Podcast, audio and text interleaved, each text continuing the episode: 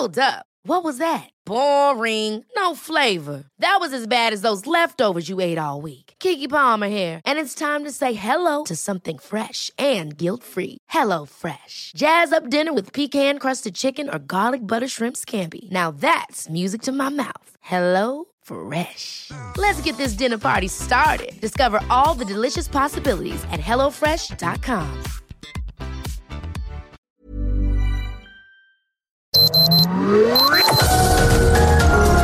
Heraldo Media Group presenta Sergio Sarmiento y Lupita Juárez. Información veraz y oportuna con un toque personal y humano. Por El Heraldo Radio, donde la H suena y ahora también se escucha.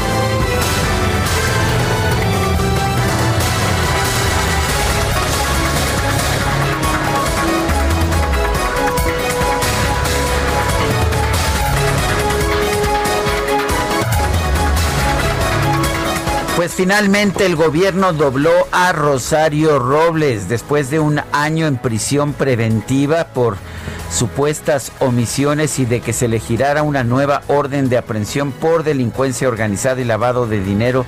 La ex titular de Sedesol y de Sedatu, Rosario Robles, ha aceptado colaborar con la Fiscalía General de la República en la estafa maestra. Sí, se va a convertir en delatora y pues le bajarán la pena si, si uh, acusa a gente suficientemente importante. El equipo legal de la exfuncionaria comunicó la decisión de explorar esta posibilidad, lo cual es un cambio radical en su estrategia, después de que ella había rechazado esta opción y se había declarado inocente de las acusaciones. Incluso en una carta que hizo pública hace unas semanas, Robles acusó al titular de la Fiscalía General de la República, el doctor Alejandro Gertz Manero, de presionarla con nuevas acusaciones a cambio de volverse testigo colaborador, como lo han hecho otros exfuncionarios. Esta decisión, dijo dijo uno de los integrantes del equipo de defensa de Rosario Robles, la toma en una situación muy difícil. Ella se encuentra enferma y está desesperada, está sola y la situación la ha quebrado. Son las 7 de la mañana con 3 minutos, 7 con 3. Hoy es martes, martes 24 de noviembre de 2020. Yo soy Sergio Sarmiento. Quiero dar a usted la más cordial bienvenida a El Heraldo Radio. Lo invito quedarse con nosotros. Aquí estará bien informado, por supuesto. También podrá pasar un momento agradable, ya que si la noticia lo permite, nosotros le podremos dar a usted su lado amable. Guadalupe Juárez, muy buen día. Hola, ¿qué tal? Sergio Sarmiento, buenos días para ti, amigos. Qué gusto saludarlos. Bienvenidos a la información. Oye, yo preocupada por lo que ocurre por allá en Tabasco con este tema de las inundaciones y el desbordamiento. Mucha gente que tendrá que ser desalojada. Eh, por supuesto, por el desbordamiento de los ríos. La situación no está nada bien para allá, para nuestros amigos en Tabasco. Ya le estaremos platicando cómo amanecen las cosas este martes. Y bueno, habrá una revisión artículo por artículo de la iniciativa de la reforma a la ley de subcontratación o este famoso outsourcing. Esto se acordó con el sector privado y el presidente Andrés Manuel López Obrador. Y bueno, pues eh, van a, a regresar después de una semana para presentar lo acordado con su gabinete, de acuerdo con información que dio a conocer Carlos Salazar, el presidente del Consejo Coordinador Empresarial, sin anticipar ninguna modificación a la iniciativa, pues señaló que hay diálogo y que estarán en sesión permanente con los funcionarios encargados de la iniciativa. Le decían al presidente que, pues, ¿por qué no corregir algunas cosas que estaban mal? ¿Por qué desaparecer todo? Si hay corrupción, si hay alguna situación irregular, pues que se corrija, ¿no? Que se desaparezca todo de un plumazo. Y bueno, pues vamos a estar atentos, por supuesto, de lo que ocurra en los próximos días, no eh, sin anticipar modificaciones eh, a la iniciativa de ley enviada por el Ejecutivo a la Cámara de Diputados. Le eh, insisto que hay diálogo, van a estar en sesión permanente y bueno, no puedo asegurar hasta que nos sentemos con el gabinete y veamos artículo por artículo qué es lo que se está proponiendo como nosotros lo sugerimos.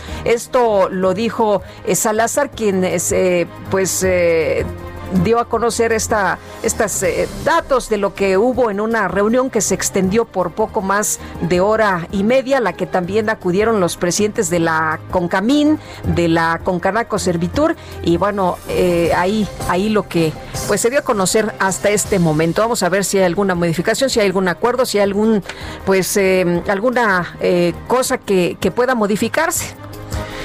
En otros temas, la Basílica de Guadalupe va a estar cerrada del 10 al 13 de diciembre como parte de las acciones para prevenir contagios de COVID-19. Esto lo anunció la propia Arquidiócesis Primada de México.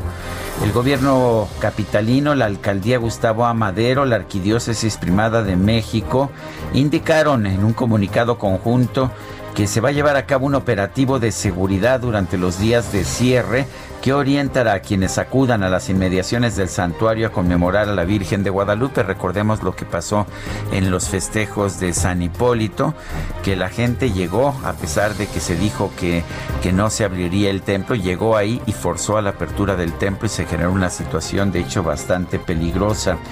En este documento se señala, es importante enfatizar que las condiciones sanitarias que vive el país a causa del COVID-19 no nos permiten en esta ocasión celebrar a la Virgen de Guadalupe peregrinando juntos a su santuario y el bien de todo el pueblo mexicano nos motiva a tomar medidas de contención para evitar que el virus se propague con las graves consecuencias que esto traería. Bueno, oye, ¿y el señor Trump qué tal? Ayer que acepta la transición, pero dice, pero me hicieron fraude, ¿eh? Ah, bueno, eso sí. y sigue insistiendo ahí, ahí el señor Trump. Oye, Sergio, y en otras cosas, eh, fíjate que rapidito eh, les doy este, este reporte a ver si nos pueden ayudar nuestros amigos. Surgen donadores de plaquetas y sangre, cualquier tipo para Alma San Martín, nuestra compañera del Heraldo Alma San Martín. Eh, y bueno, pues hay un teléfono 5543 62 6200 ahí en el Hospital Ángeles Lomas. Son las 7 de la mañana con 7 minutos.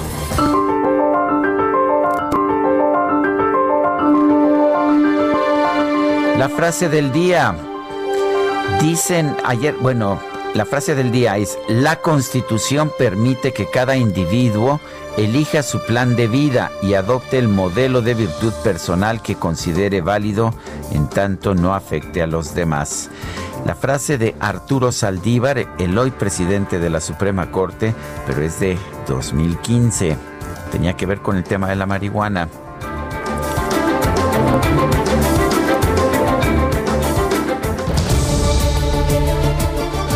Y las preguntas, ya sabe usted que nos gusta preguntar. Ayer ah, hacíamos la siguiente pregunta. Dicen AMLO e Irma Heréndira Sandoval que la crisis le viene al gobierno como anillo al dedo. ¿Usted piensa que esta crisis beneficiará a los pobres?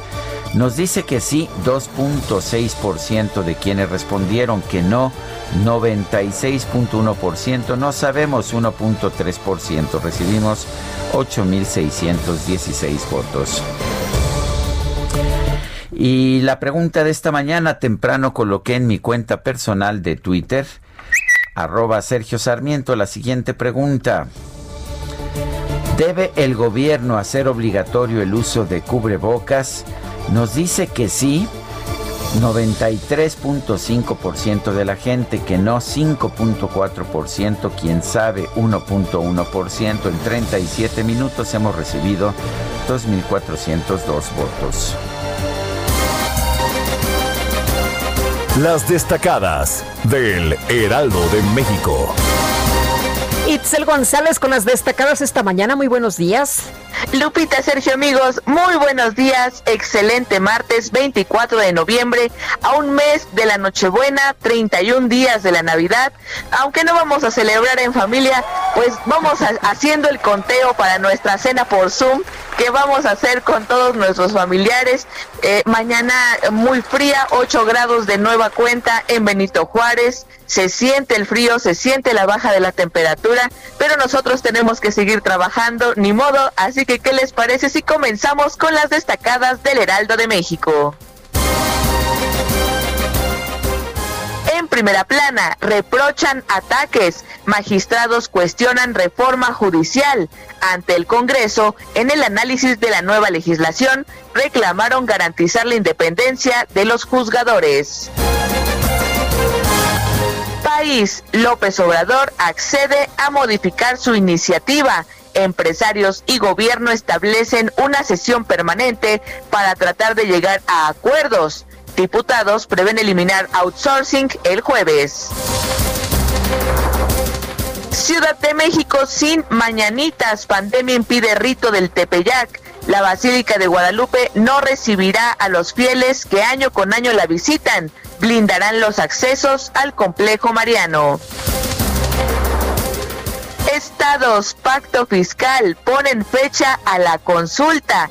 El refrendo inicia en diciembre mediante una aplicación y modo presencial en kioscos de Nuevo León. Orbe, crisis política. Trump acepta iniciar la transición.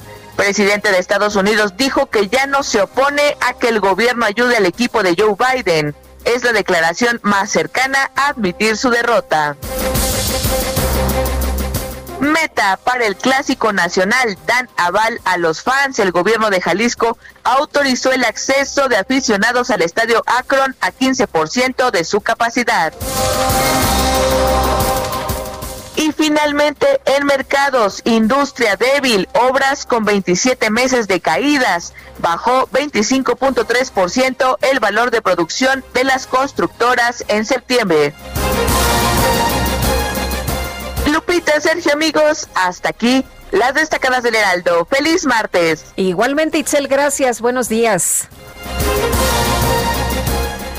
Son las 7 de la mañana con 12 minutos. Vamos a un resumen de la información más importante.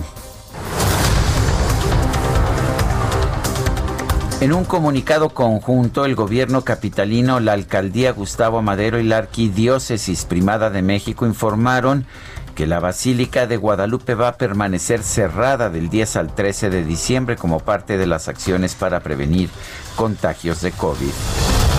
El gobernador de Guerrero, Héctor Astudillo, solicitó a las autoridades electorales, tanto locales como federales, que desarrollen un protocolo sanitario para que los aspirantes a cargos de elección popular realicen sus actividades sin arriesgar a la población a contraer coronavirus. El gobernador de Oaxaca, Alejandro Murat, encabezó la reapertura de la zona arqueológica de Monte Albán, luego de ocho meses de permanecer cerrada por la emergencia sanitaria. Y en Sinaloa, personal del Instituto Estatal de Protección Civil clausuró un palenque de peleas de gallos en el municipio de Fuerte, donde se congregaban más de 300 personas. La senadora de Morena, Lucia, Lucía Trasviña, anunció que se vio obligada a cancelar un foro para promover el uso de hidrotene, un supuesto medicamento para tratar el COVID-19, luego de que se desataron fuertes críticas de expertos de salud y usuarios de redes sociales. Estaba invitado Maussan. Así es. ¿Qué tal? ¿Será que hidrotene viene de del espacio sideral? A lo mejor. Oye, la Secretaría de Salud Federal informó que México llegó a 1.049.358 casos acumulados de COVID-19 y 101.926 muertos. Silvia Varela, directora general de AstraZeneca, anunció que en las próximas semanas va a presentar los datos clínicos de su vacuna contra el coronavirus a la Comisión Federal para la Protección contra Riesgos Sanitarios, así como a las diferentes instancias reguladoras de medicamentos a nivel internacional. El presidente del gobierno español, Pedro Sánchez, informó que en enero va a lanzar una campaña nacional de vacunación contra el coronavirus en 13.000 localidades del país. Datos recabados por la Universidad Johns Hopkins de los Estados Unidos indican que en todo el mundo ya suman 59 millones 300 mil casos de coronavirus, así como 1.398.000 muertes. Este lunes, el presidente López Obrador sostuvo una reunión con representantes del sector privado, como los presidentes del Consejo Coordinador Empresarial Carlos Salazar Lomelín y de la Concamín Francisco Cervantes, con quienes acordó instalar una mesa, una mesa permanente de diálogo sobre su iniciativa de reforma en materia de subcontratación. El titular del CCE, Carlos Salazar, aseguró que hay apertura y disposición del presidente para modificar la propuesta con la que se busca prohibir la subcontratación y penalizarla con cárcel. Creemos nosotros que la reunión caminó muy bien. Él nos pidió que nos mantuviéramos, fueron las palabras que usó en sesión permanente con el gabinete que se encarga de estos temas y llegamos al acuerdo de que a partir de mañana vamos a estar trabajando en sesión permanente. Que nos van a escuchar todas nuestras preocupaciones, que es lo más importante, y vamos a tratar de llegar a acuerdos marco del Parlamento abierto convocado por las comisiones de Trabajo y de Hacienda de la Cámara de Diputados, representantes del sector privado solicitaron diferir la eventual entrada en vigor de esa reforma hasta el año 2022. Además, el presidente del Consejo Mexicano de la Industria de Productos de Consumo, Jaime Zabludovsky, cuestionó la propuesta de sancionar la subcontratación como defraudación fiscal equiparable a delincuencia organizada. Al establecerse en la iniciativa que la defraudación fiscal se trata de un delito calificado, cuando tres o más personas se organicen de hecho para realizar conductas que tienen como fin cometerla y el monto de lo defraudado supere la cantidad de 7.8 millones de pesos, se sancionará como delincuencia organizada. Proponemos que el alcance de las acciones para las empresas sea únicamente como solidarios. Y la Junta de Coordinación Política de San Lázaro acordó discutir y votar la reforma enviada por el Ejecutivo en materia de subcontratación durante la sesión de este jueves. El ex candidato presidencial Ricardo Anaya señaló que la clave para que haya crecimiento en México es la inversión, pero dijo el gobierno federal no genera confianza entre los empresarios.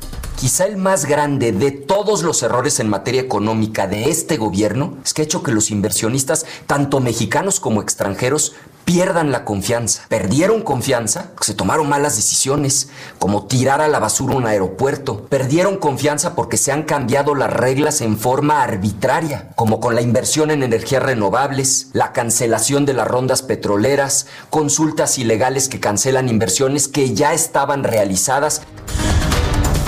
Esta mañana el INEGI informó que en la primera quincena de noviembre el índice nacional de precios al consumidor registró un incremento de 0.04% frente a la quincena anterior y se alcanzó una tasa de inflación anual de 3.43%.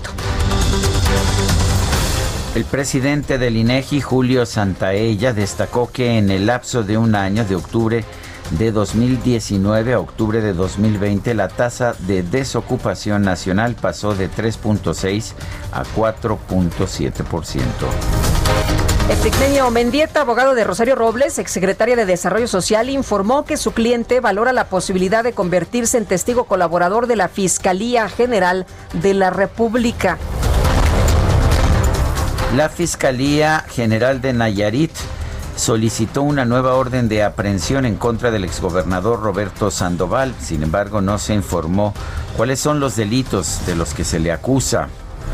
Y la Administración para el Control de Drogas de los Estados Unidos colocó a Rafael Caro Quintero, fundador del cártel de Guadalajara, en el primer lugar de la lista de los 10 fugitivos más buscados. Autoridades federales informaron que este lunes fueron detenidos tres hombres identificados como Roberto N., Eulalio N. y Julio N., presuntos implicados en el ataque a miembros de la comunidad Levarón en Bavispe, Sonora. Un juez federal dictó auto de formal prisión en contra de Iván Silvio Gabriel, identificado como integrante de la organización criminal Los Rojos y presunto participante del secuestro de Silvia Vargas, hija del extitular de la CONADE, Nelson Vargas. Diversos colectivos feministas anunciaron que este miércoles van a realizar una marcha en la Ciudad de México para exigir la erradicación de la violencia de género por lo que pidieron que se les garantice la libertad de manifestación. Y desde instalaciones de la Secretaría de Marina, el presidente López Obrador encabezó un evento por el 195 aniversario de la Armada de México. El mandatario destacó los esfuerzos de la institución durante la pandemia y las recientes inundaciones en el sureste del país se reconoce la importancia del plan Marina, como está sucediendo en estos días en que muchos mexicanos están padeciendo de inundaciones. Ahí están los marinos ayudando a la población damnificada. Y ha sido algo extraordinario el aporte, el apoyo, la solidaridad de los médicos, enfermeros, de sanidad naval en enfrentar esta pandemia del COVID-19. La Coordinación Nacional de Protección Civil emitió dos declaratorias de emergencia para Tabasco por las inundaciones ocurridas los días 6 y 10 de noviembre. En una carta enviada al gobierno federal, seis relatores especiales de derechos humanos de la ONU advirtieron sobre presuntas violaciones cometidas en contra de habitantes de la región por donde va a pasar el tren Maya. El presidente de los Estados Unidos, Donald Trump, dio el visto bueno para que la Administración de Servicios Generales comience el proceso de transición con el equipo de Joe Biden, a pesar de que sigue insistiendo que no fue derrotado justamente en las elecciones del pasado 3 de noviembre en los deportes, el gobernador de Jalisco, Enrique Alfaro, informó que el próximo partido de liguilla entre Guadalajara y América va a poder contar con un 15% de aforo en las gradas. Son las 7 de la mañana con 21 minutos.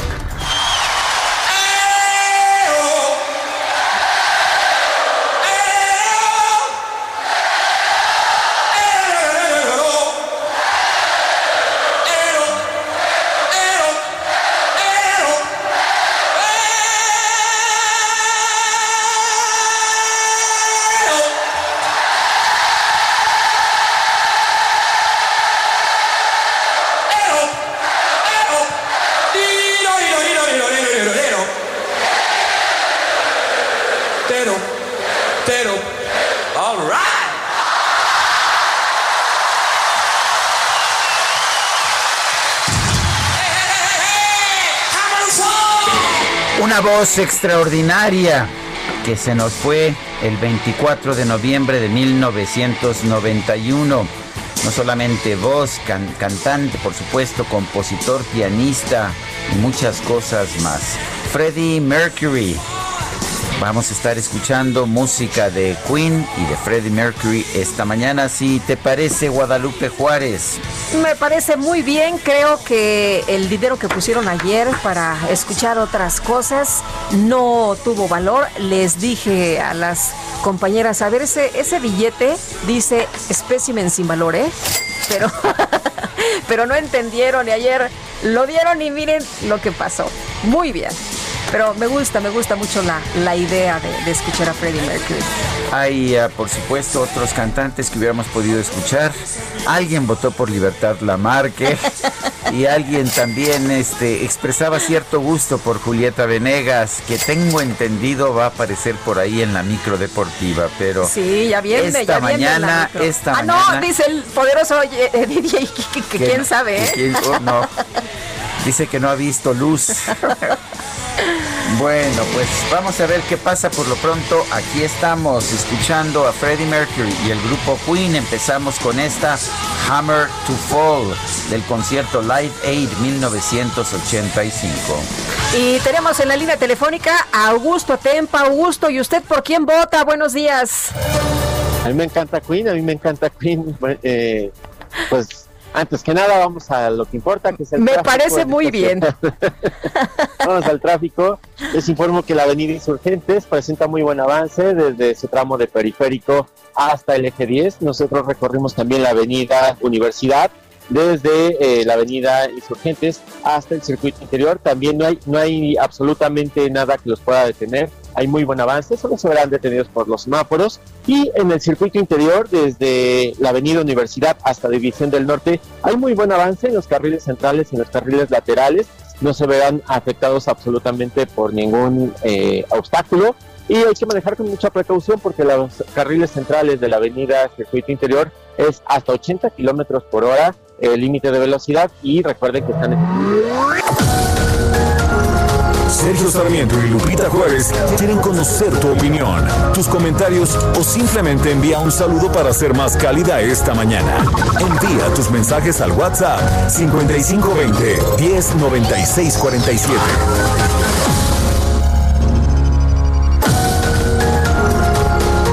Continuamos con Sergio Sarmiento y Lupita Juárez por El Heraldo Radio.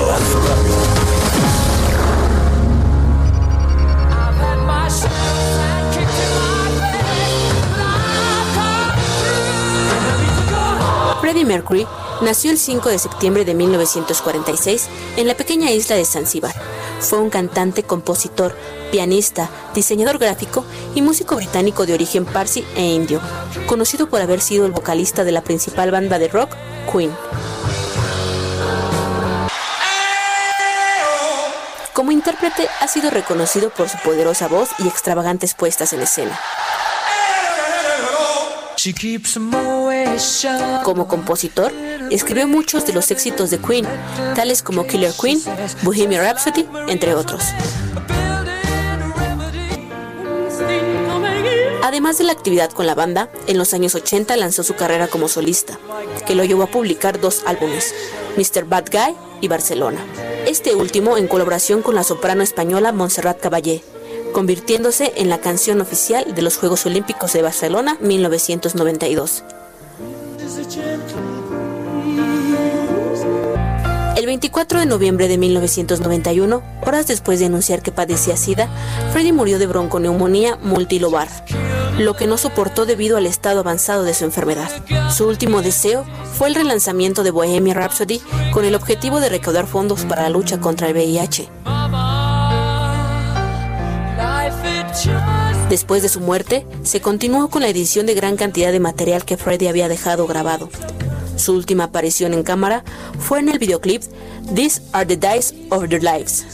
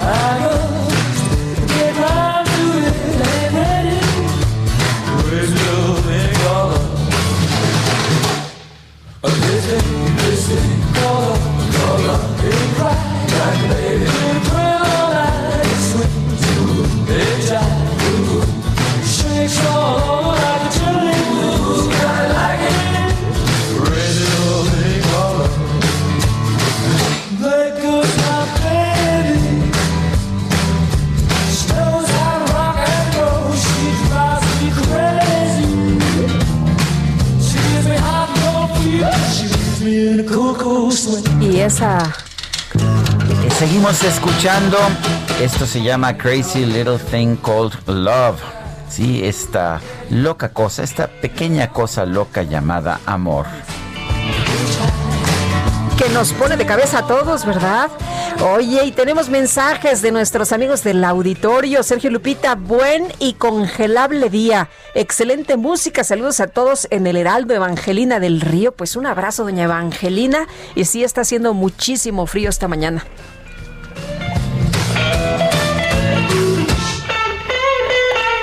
Y nos dice Clemente por, por WhatsApp, cubreboca extensivo a todos, incluyendo a niños, obligatorio. Eh, buen día, Sergio Lupita. Si se hace obligatorio el uso del cubrebocas, lo único que va a favorecer es la extorsión hacia los ciudadanos por parte de las policías. Sería un bonito regalo de Navidad para ellos.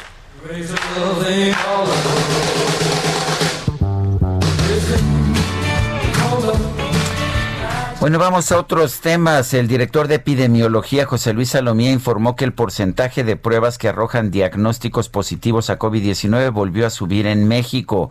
Pasó de 43 a 45%. Gerardo Suárez, adelante. Hola, muy buenos días, Sergio Lupita. El índice de positividad de COVID-19 volvió a subir al pasar de 43 a 45%. Esto quiere decir que de cada 100 pruebas diagnósticas que se aplican en el país, 45 arrojan un resultado confirmatorio de esta infección. En conferencia, el director general de epidemiología, José Luis Salomía, atribuyó, atribuyó este incremento a la transmisión que es más intensa en estos momentos en el norte del país principalmente, así como en algunos otros estados.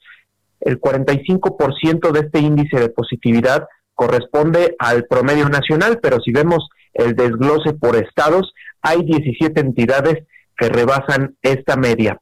Chihuahua con 69%, Oaxaca con 67% y Durango con 66% son los estados con las proporciones más altas. Chihuahua y Durango pues corresponden a estos a estos estados en donde la transmisión es mayor en el norte del país. En contraste, hay 15 estados que están por debajo de la media nacional y Campeche es el que tiene el índice más bajo con 13%.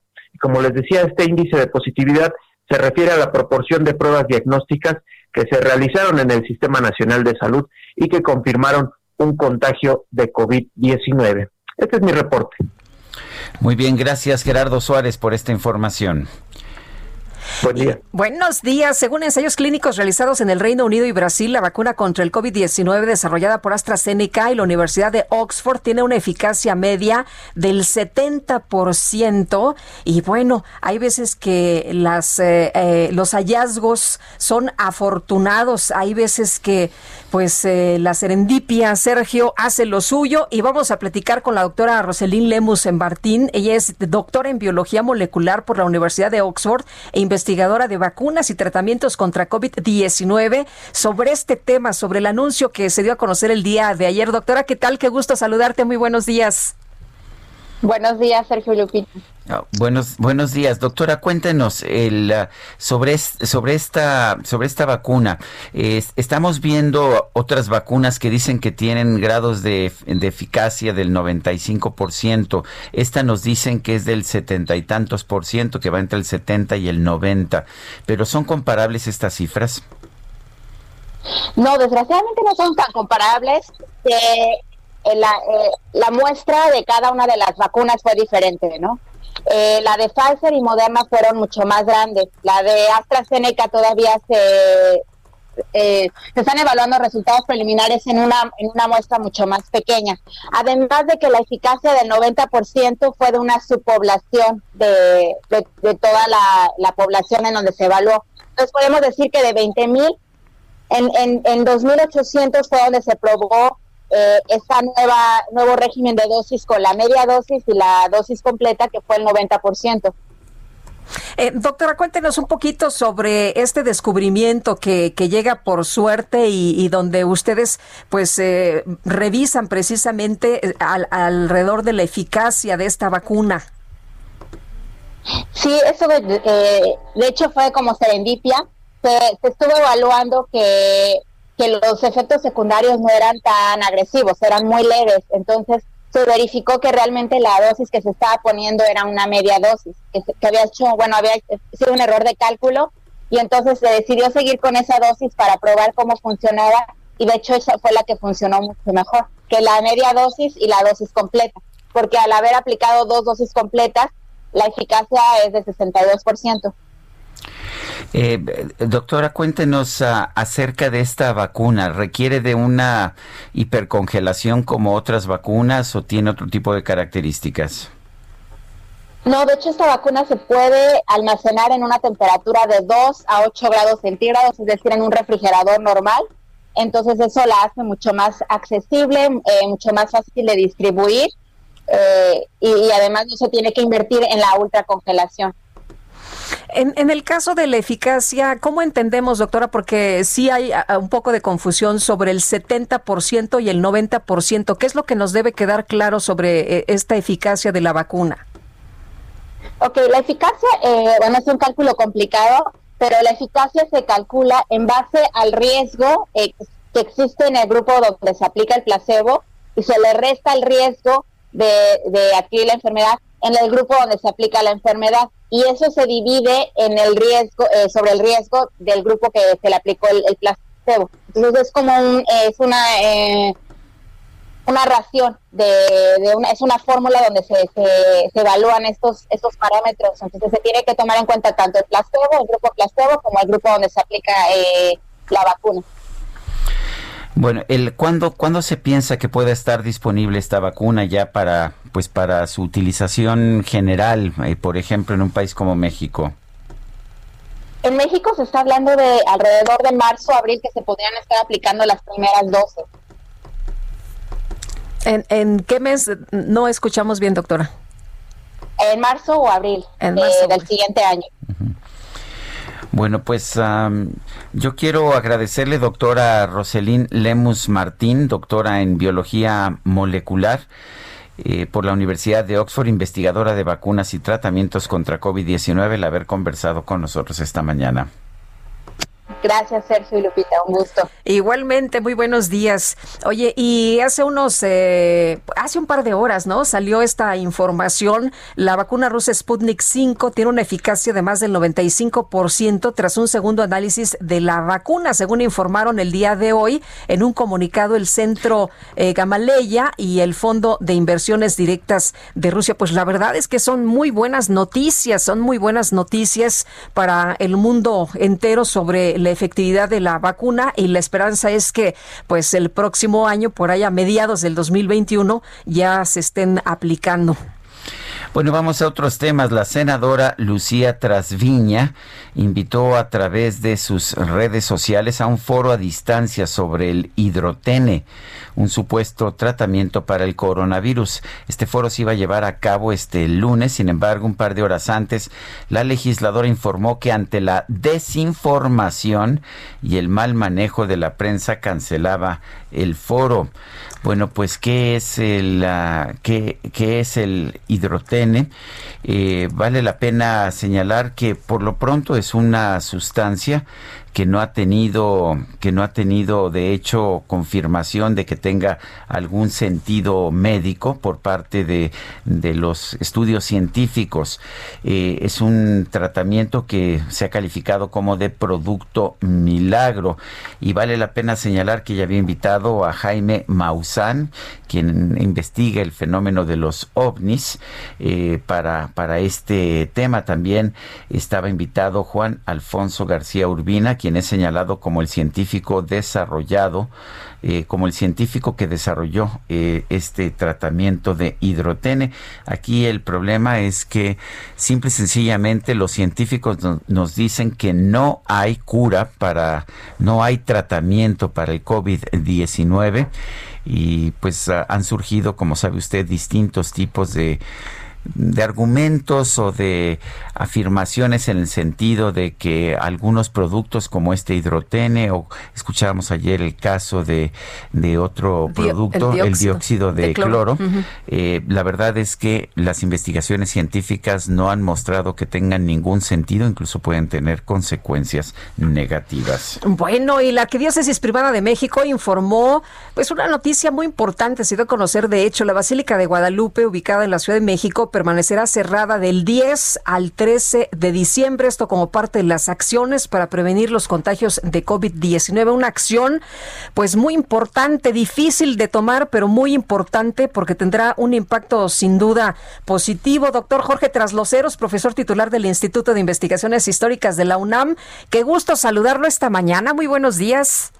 Lupita, ¿cómo le va? Qué gusto saludarla, Sergio. Un abrazo, ¿cómo están? Doctor, qué gusto, qué gusto escucharlo.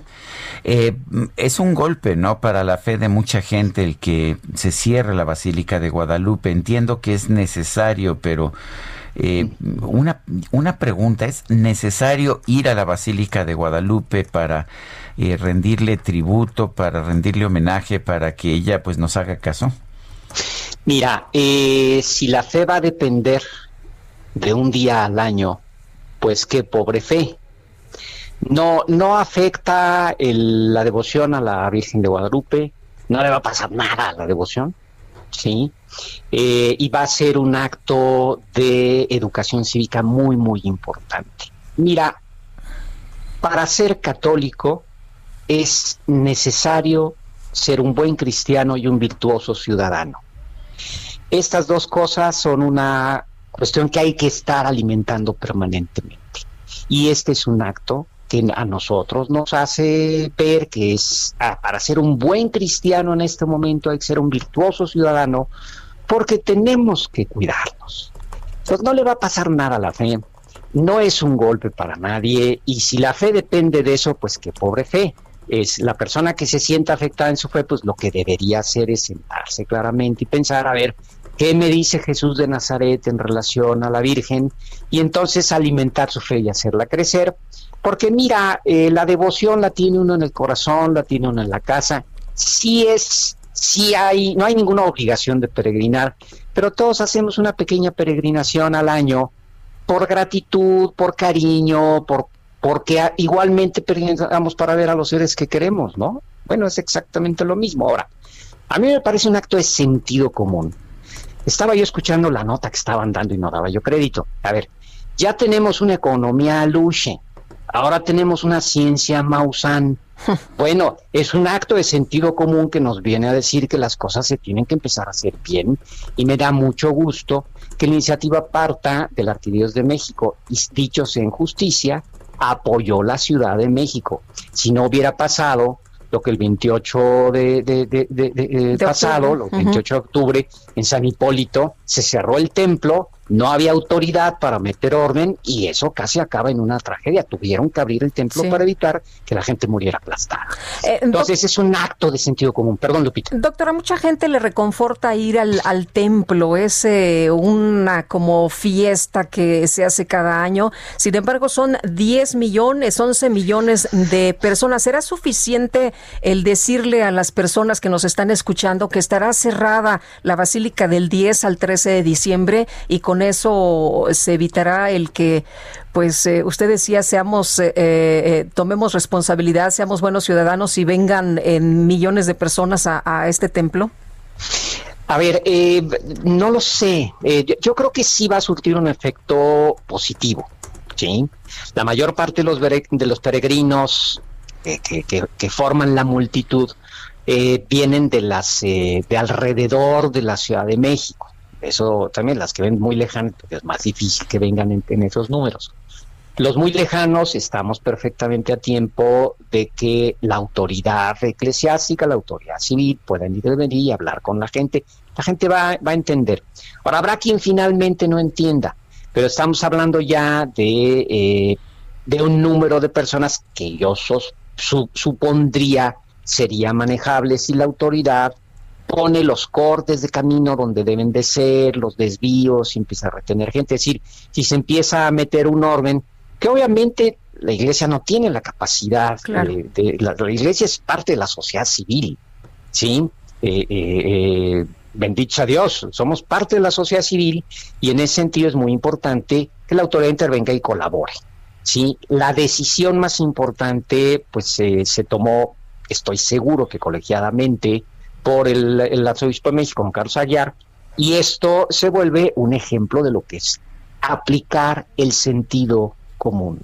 Es a veces ser buen ciudadano y buen cristiano es un asunto de sentido común, que por cierto es el menos común de los sentidos hoy en día, ¿verdad? Entonces, eh, sí es un llamado a que ante la enorme deficiencia de ciudadanía, eh, que, que nos ha afectado fuertemente en la pandemia, pues ahora tengamos que enseñarnos a nosotros mismos, educarnos ante nosotros mismos ante una ausencia fatal de una política pública viable que ayude a educar ciudadanos y acciones eficientes de parte del gobierno para contener una pandemia que está totalmente desatada. Muy bien por el arzobispo y me da mucho gusto que se haya tomado esta decisión. Y, y no afecta, no debe afectar la fe, ¿verdad?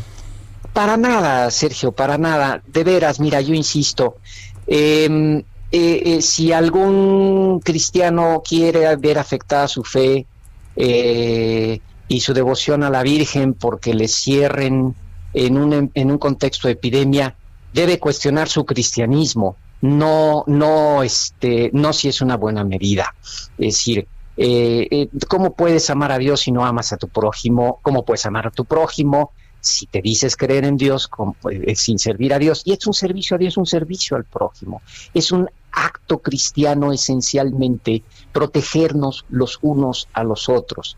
Y, voy más, eh, eh, Sergio, no usar en este momento, no salir a la calle con todas las previsiones, principalmente con el cubrebocas, que esto se ha dicho mucho, es un acto de un mal cristiano. No salir así es ser un mal cristiano y un mal cristiano siempre será un mal ciudadano. ¿Sí? Un buen cristiano siempre será un buen ciudadano. Eh, eh, así es el orden natural de las cosas. Y es momento de hacer conciencia plena de Aunque tengamos mucha fe de que no nos vamos a contagiar, tenemos que usar el cubrebocas, ¿no? Mira, cuando la fe, eso es irracional. Cuando la fe se divorcia de la razón, se vuelve fanatismo. Benedicto XVI lo dijo hasta el cansancio, además lo dijeron los padres de iglesia. San Agustín se avergonzaba de esas cosas como no tiene idea. Decía, no anden diciendo cosas de fe que no son de razón, porque nos llenan de vergüenza los cristianos. Así decía este San Agustín, ¿eh? Entonces, lo que no es de razón, ¿sí? No es de fe, punto. Y es absolutamente irracional no tomar responsabilidades como ciudadanos, como católicos, como cristianos, sí, que debemos ser este, frente a los demás. Yo de veras no puedo entender ¿sí? ese fanatismo, y lo he visto, y lo he visto no solo entre católicos, ¿sí? Este, que si sales, que si crees mucho en Jesús, sales y no te contagias, no es cierto, contagias y te mueres, punto, se acabó. No, hay, fuerza moral que nos proteja del COVID? Eh, mira, eh, yo no creo en esa fuerza moral, como no creo en la ciencia Maussan y no creo en la economía Luche, porque trato de ser un buen ciudadano crítico. Eh, no corro el riesgo de ustedes de ser, este, eh, ¿cómo diríamos?, eh, alabados de las mañanas, ¿verdad? Porque finalmente esas, hay, hay ofensas que alaban, ¿verdad, Sergio? Sí, mejor ya no nos metemos en este tema, pero digámoslo claramente. Un buen ciudadano debe ser una persona virtuosa, crítica, que cuide a los demás, sí, y que defienda eh, su sociedad. Y en esa es en la que estamos y es el momento de dar testimonio. Y esto, creyentes, ateos, diagnósticos, a todos nos pone a prueba en nuestra virtud ciudadana. Y los cristianos tenemos una inmensa responsabilidad por ser buenos cristianos de dar ese ejemplo de virtuosidad ciudadana. Usemos el cubrebocas y si la iglesia considera en colaboración con la autoridad que no es conveniente ir a los templos. Recemos en casa. Va a haber, por cierto, sí va a haber transmisiones y programas especiales en televisión. Todavía no se dice cómo, ni dónde, ni cuándo, pero sí va a haber. Oye, ya llevamos 10 meses yendo a misa por televisión. Pues vamos a la basílica por televisión, hombre, a nadie le pasa nada. Y además, la primera que se va a enojar si entramos a terrenos más teológicos, más de devoción, más de cariño. La primera que se va a enojar va a ser la Virgen si queremos ir, porque ella claramente dijo, sí, que ella estaba con nosotros para dar amor, compasión, auxilio y defensa. Y un acto de amor, compasión, auxilio y defensa en este momento es ser responsable como ciudadanos frente a los demás, cuidándonos nosotros para cuidar a los demás, cuidar a los demás para cuidar a los nuestros. Pues con eso nos quedamos, doctor, y le agradecemos como siempre el que platique con nosotros. Pues un placer siempre, Lupita, Sergio. Les mando un inmenso abrazo. Igualmente. Cuídense mucho, que esto no es una broma. Muchas gracias. Que Hasta luego. No es una broma. Me quedo con esto, doctor. gracias. Jorge Trasloceros, uno de los grandes especialistas en ah, pues en historia eh, de la religión y además pues él mismo un hombre de fe. Vale la pena señalar que no es solamente en la Basílica de Guadalupe, después del anuncio en la Ciudad de México, las autoridades de Nuevo León dicen que están contemplando hacer lo mismo. Eh, esto el, eh, para cerrar el santuario ubicado en la colonia Independencia en los festejos de la Virgen de Guadalupe. Eso es lo que están señalando las autoridades allá en Nuevo León. Son las 7 de la mañana con 54 minutos, 7 con 54. Le recuerdo nuestro número para que nos mande usted mensajes por WhatsApp, ya sea de voz o de texto, 55 20 10 96 47. Repito, 55 20 10 96 47. Ya se le queman las habas al DJ Kike para ponernos al grupo Queen. Regresamos en un momento más.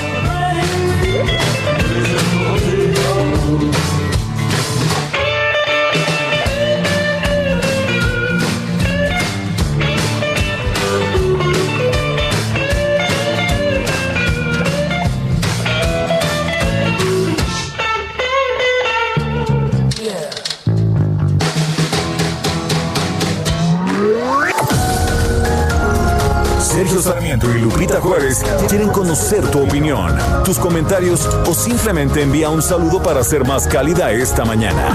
Envía tus mensajes al WhatsApp 5520 109647.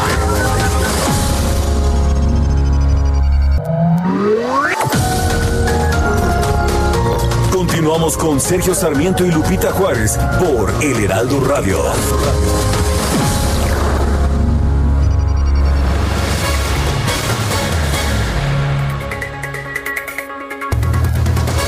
Y vamos con nuestro piloto Mario Domínguez. Adelante, Mario. Muy buenos días, querido Sergio, Lupita. Pues les tengo muy buenas noticias el día de hoy, porque este año particularmente hemos tenido un montón de cosas que han ocupado nuestra mente. Todavía nos estamos acostumbrando a una nueva forma de hacer las cosas, cuando casi sin darnos cuenta este 2020 va llegando a su fin. Pero las mejores promociones aún no se acaban. Si no tuviste oportunidad de cambiar de auto, no te preocupes. Kia te da más días para que estrenes el auto que siempre has querido. Por eso hasta el 30 de noviembre podrás encontrar toda la cama Kia con 0% de comisión por apertura con Kia Finance. Así es, todos los modelos 2021 están más cerca de ser tuyos que nunca. Además, pensando en tu seguridad y comodidad, puedes apartar tu nuevo Kia a través del sitio apartatukia.com. Aprovecha estos últimos días, contacta a tu distribuidor Kia más cercano y maneja el Kia que siempre has querido. Kia, the power to surprise. Gracias, Mario Domínguez, como siempre. Un abrazo a todos. Que día. Buenos días. Son las 8 de la mañana con un minuto. Tenemos mensajes de nuestro público. Ah.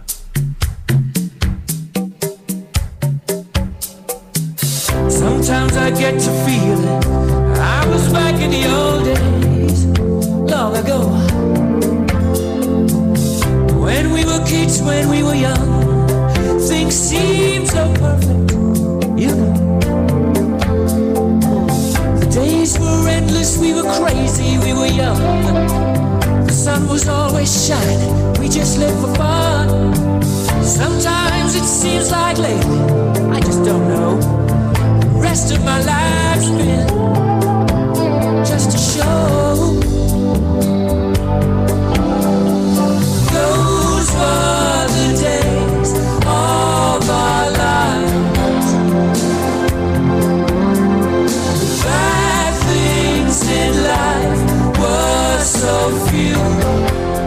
Esto se llama These Are the Days of Our Lives. Estos son los días de nuestras vidas.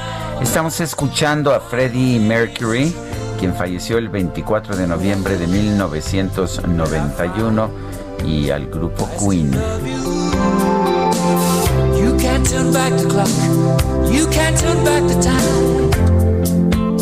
Bueno, y en los mensajes nos dice Patricia de todos los días, hola, excelente día mi dúo dinámico y a todo el equipo de trabajo que merece siempre mi reconocimiento por su gran labor.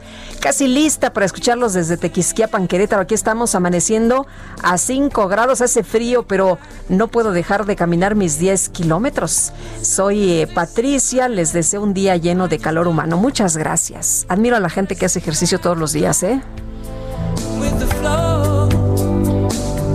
Y las admiras porque, pues porque tú no lo haces, ¿verdad?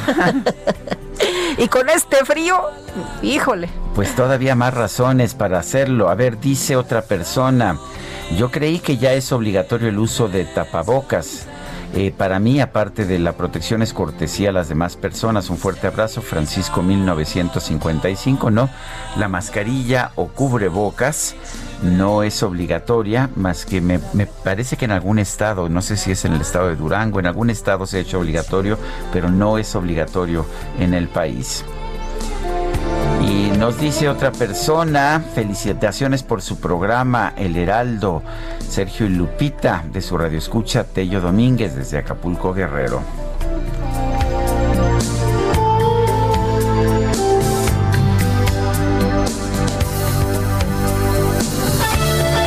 Bueno, y vámonos al pronóstico del tiempo. El pronóstico. Patricia López, ¿cómo estás? Muy buenos días. Hola, ¿qué tal? Buenos días, soy Lupita. Los saludo a ustedes y a su auditorio les comento que este día un nuevo frente frío se aproximará a la frontera norte de México, ocasionando rachas de viento fuerte en Chihuahua, Durango, Sonora, Zacatecas, Coahuila, Nuevo León y Tamaulipas. Por otro lado, la onda tropical número 44 se desplazará en, por el sur del territorio nacional en combinación con el ingreso de humedad de ambos océanos, ocasionarán algunos chubascos en zonas de Jalisco, Michoacán, Oaxaca, Chiapas, Veracruz y Quintana Roo. Finalmente se mantendrá ambiente frío con bancos de niebla matutinos sobre entidades del noreste, oriente y centro del país, además de heladas en la mesa del norte y la mesa central. Aquí en la Ciudad de México se pronostica cielo despejado durante el día, no se esperan lluvias y la temperatura máxima podría alcanzar de 23 a 25 grados centígrados. Para mañana una temperatura mínima de 7 a 9 grados centígrados. Este sería el reporte. Muy bien, gracias Patricia. Hace muchísimo frío y ya nuestros amigos dicen que se están congelando. Sí, de hecho sí se les recomienda que se sigan abrigando por las mañanas sobre todo. Muy bien, tomamos nota, gracias. Hasta luego. Bueno, y uh, rápidamente antes de pasar a otros temas, uh, hay información en el sentido de que ha fallecido Juan de Dios Castro, un abogado, eh, un abogado muy reconocido que fue militante del PAN durante mucho tiempo, nació en 1942 allá en Lerdo, en Durango. Él fue catedrático, abogado, subprocurador de Derechos Humanos de la Procuraduría General de la República, miembro de toda la vida del Partido Acción Nacional.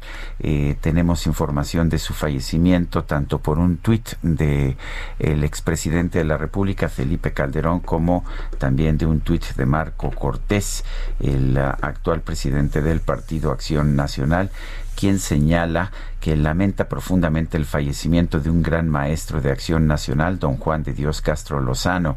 La familia panista se une a la pena que embarga familiares y seres queridos. Les envío un fuerte abrazo y mi más sentido pésame. También el presidente, el expresidente de la República, Felipe Calderón, eh, dio a conocer un tuit en el que lamenta el fallecimiento de Juan de Dios Castro. Y de pasada lamenta el manejo en esta pandemia en contra del COVID. Oye, Augusto Tempanda, esta mañana ya trabajando para tenerle información a nuestros amigos del auditorio. Y Augusto, ¿qué te has encontrado? Buenos días.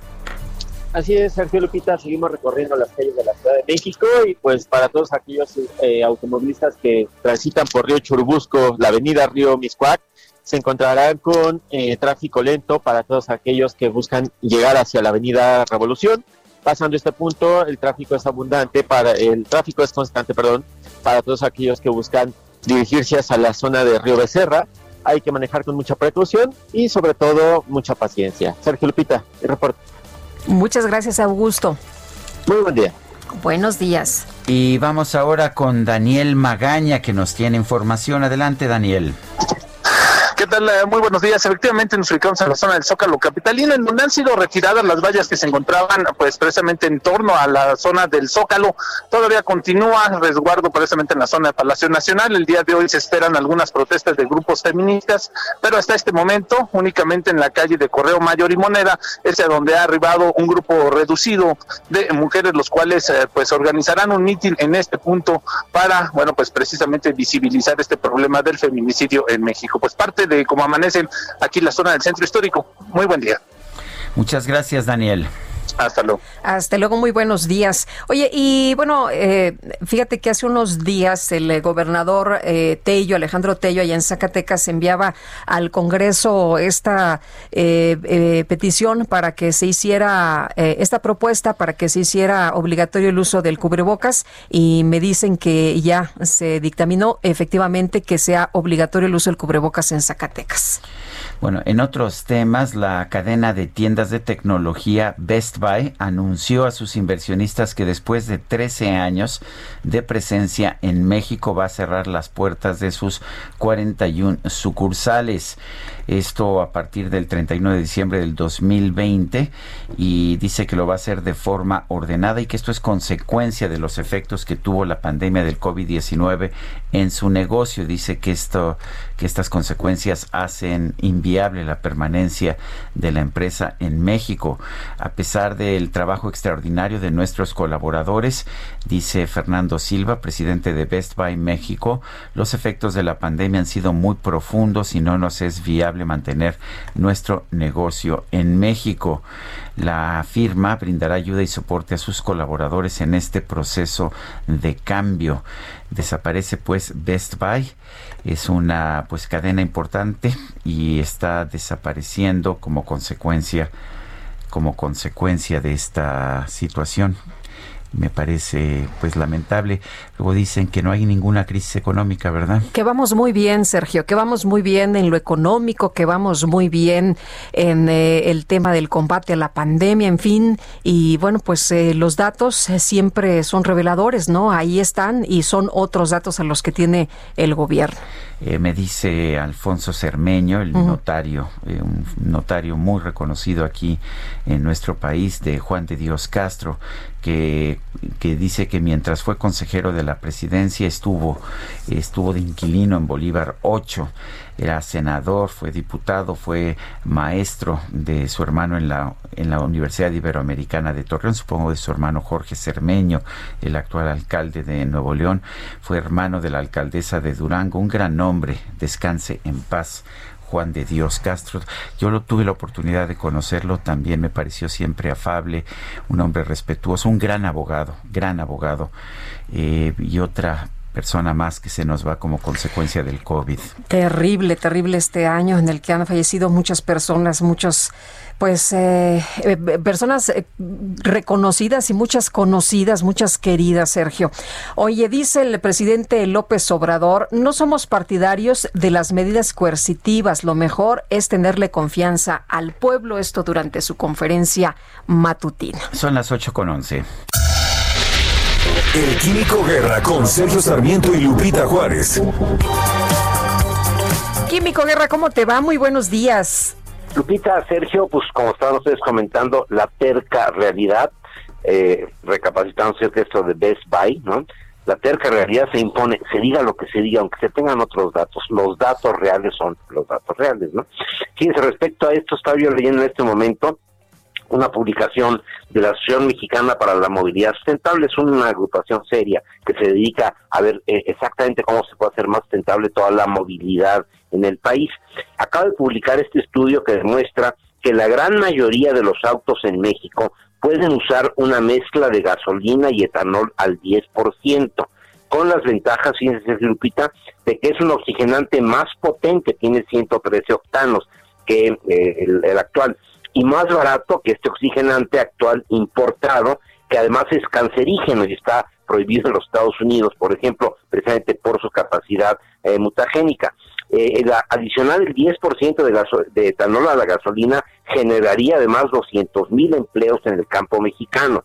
Esto yo creo que para un país con la crisis que tenemos, pues podría ser interesante, ¿no? Pero lo importante es de que se demuestra que no hay ningún problema porque se ha estado publicando en una forma un tanto dolosa por los proponentes, ¿verdad?, de este em, eh, aditivo importado, el MTB, el metilterbutil que tienen sus negocios, ¿no?, que tienen su interés económico, y han estado diciendo de que no, que se le pone etanol a la gasolina, eh, se descomponen los motores. Pues fíjense que 35 países en el mundo, entre ellos Estados Unidos, ¿verdad?, Alemania, Inglaterra, Japón, etcétera, están usando ya la mezcla al 10%, precisamente por las ventajas tanto ambientales como económicas. En vez de que estemos sacando dinero hacia los Estados Unidos eh, en grandes cantidades, porque la cantidad que se importa de MTB para todo el litraje de gasolina que se usa en México pues es importante, ¿verdad?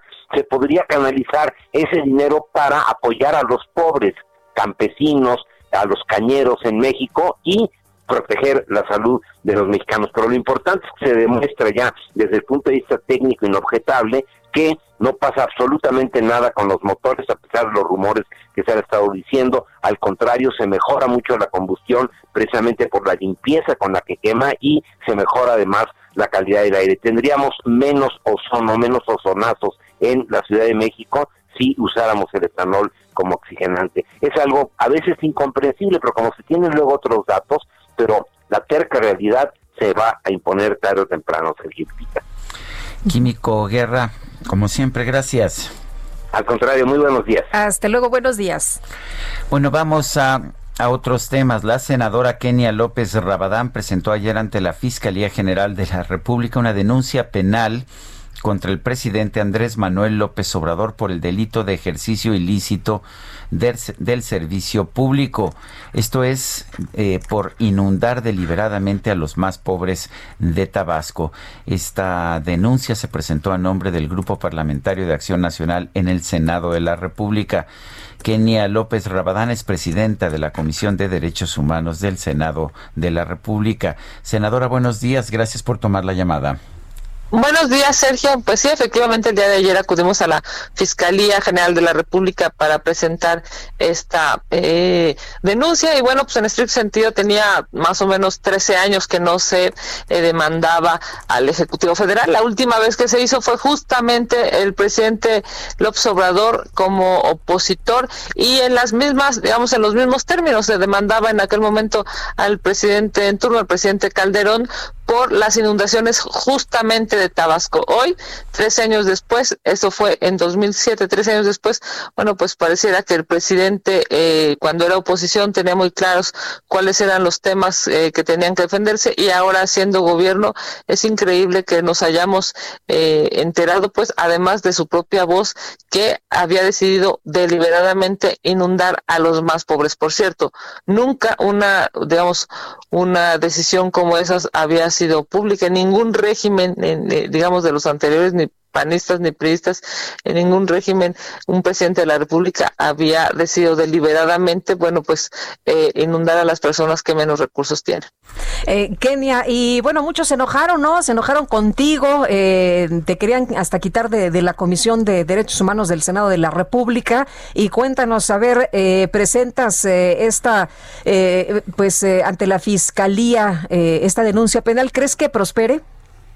Hola Lupita, pues sí, mira, la verdad es que eh, parecía ser que estos compañeros, compañeras de Morena, ¿no? Cuando fueron oposición fueron, este, pues críticos duros, ¿no? Además haciendo su trabajo. hoy yo estoy convencida, pues que tienen ellos todo el derecho a defender al gobierno, pero es increíble en un acto, yo diría, de autoritarismo, eh, por cierto, también histórico. Nunca en el Senado había eh, intentado remover a una presidencia de las comisiones, porque bueno, pues son plurales, como plural es el Senado, como plural es el país, pero bueno, pues la verdad es que es, es, después de los reclamos que he hecho a propósito de la falta de pruebas de COVID, es increíble que no tengamos pruebas los mexicanos para saber si estamos contagiados o no, o la falta de dinero en el bolsillo de, de las y los mexicanos, eh, no les gusta oír la verdad y la verdad es lacerante y la verdad es eh, pues muy fuerte digamos, cuando eres un gobierno como este que ha tomado decisiones en muchas ocasiones inentendibles. Y bueno, cuando dije que iba a presentar esta eh, denuncia, se enojaron muchísimo, amagaron nuevamente con eh, quitarme la Comisión de Derechos Humanos, pero la verdad es que no me van a callar. Lupita, Sergio, eh, México hoy necesita voces que reclamen justicia, que reclamen cuando los derechos humanos son violentados y por supuesto que yo represento a esos millones de mexicanos que no están de acuerdo con este gobierno. Eh, Kenia, esta denuncia es una venganza por la denuncia que presentó López Obrador hace 13 años contra Felipe Calderón. No, bueno, lejos de eso, ¿no? La verdad es que yo creo que esta denuncia es un reclamo, eh, Sergio, de, pues, de algo que es inentendible. Yo no puedo creer que haya un, de manera deliberada una decisión como esa, porque además es absolutamente clasista, ¿no? O sea, haber decidido inundar a los más pobres es algo que además, pues, si alguien nos lo hubiera dicho en términos del presidente actual, hubiera sido pues, casi imposible de creer, ¿no? Solamente que, bueno, pues lo escuchamos de su propia voz en un video en sus redes sociales. Es claro que el discurso histórico que ha tenido el presidente de la República ha sido primero los pobres, pero ese eso ha quedado en, su discurso eh, de antaño, en su discurso pasado. Hoy la verdad es que pareciera que eh, los pobres están en la primera fila de las cosas más complicadas, más eh, lastimosas para los mexicanos. Digamos, son los, los que em, menos posibilidades tienen de sobrevivir si se infectan de COVID. son claras las cifras. Si tú vas a un hospital eh, público, hay una alta probabilidad de no salir con vida en comparación con los hospitales privados. Hoy son los que menos dinero tienen, son los más afectados por el desempleo. Hoy incluso, bueno, pues a decir de sus de sus eh, palabras, digamos, eh, ha decidido inundar a los municipios más pobres de Tabasco y eso tiene que eh, pues tiene que cambiar tiene que reclamarse tiene que exigirse justicia porque si no yo no podría entender un país en pleno siglo XXI en donde el primer mandatario diga algo como eso y no pase nada. Pero Kenia no no de alguna forma lo que dijo el presidente es que sus opciones eran inundar una zona mucho más poblada o inundar una zona rural lo que él dijo es que la decisión la había tomado él eh, Sergio, y me parece que una decisión de esa magnitud, con ese tecnicismo, no la podría tomar sola y únicamente él en términos o de experiencia o en términos políticos. Se debió de tomar por la CFE, se debió de haber tomado por ingenieros, se debió de haber tomado entendiendo, eh, por supuesto, cuáles iban a ser los alcances y en su caso se debió de haber prevenido a la gente, se debió de haber intentado evacuar los municipios, o sea, se, se debieron de haber hecho muchas cosas antes que justamente es lo que tendría que investigar la fiscalía. Eh, Kenia, no va a prosperar, eh, seguramente lo has eh, leído, es lo que pues postearon en redes sociales o que es puro show tuyo, que también pues esto seguramente lo has revisado. ¿Qué piensas de estas opiniones, de esto que se ha comentado?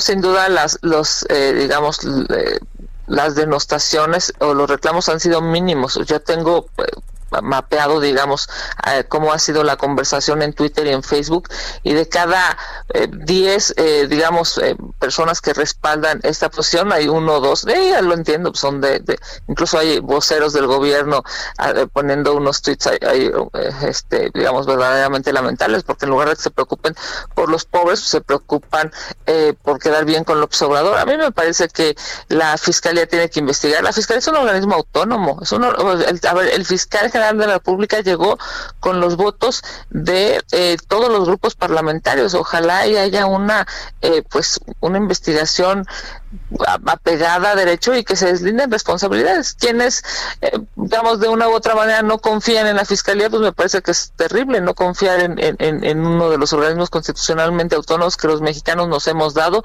Y bueno, pues así como hace 13 años López Obrador eh, demandó al presidente en turno, me parece que hoy debe de reconocer que esto que hizo es absolutamente inhumano y bueno, pues en su caso que se investigue y eh, de haber sanciones que se sancionen.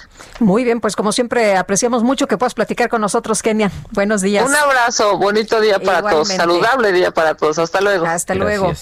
Y con viviendas bajo el agua y la amenaza de nuevas inundaciones en varios municipios de Tabasco, personal de la Secretaría de Bienestar comenzó a censar a los damnificados. Javier de la Rosa, adelante.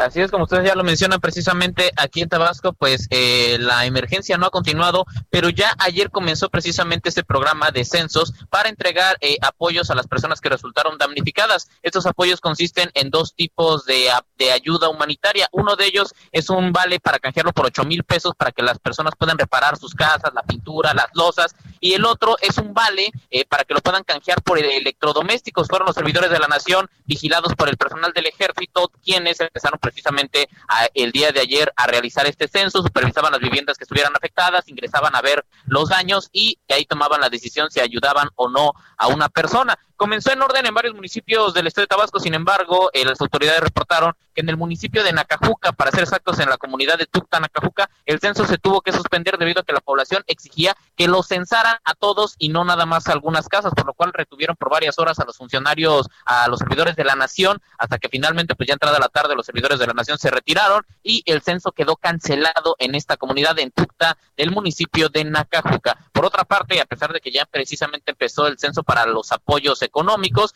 Eh, desafortunadamente la alerta continúa todavía para el estado de Tabasco debido a que el caudal de Usumacinta se encuentra sumamente elevado y amenaza con desbordar en los municipios de Tenosique, Balancán y Jonuta. Además, ya está afectando el municipio de Centla y en Macuspana, el pueblo natal del presidente Andrés Manuel López Obrador, hay una amenaza de nueva cuenta por el río Puxcatán que amenaza también con desbordar como lo hizo hace tres semanas. Este es el reporte. Gracias, Javier de la Rosa. Ya seguimos atendiendo con la información. Y queremos escuchar sus saludos, sus opiniones, sus comentarios. Mándenos un WhatsApp al 55 20 10 96 47. Repito, 55 20 10 96 47. Regresamos.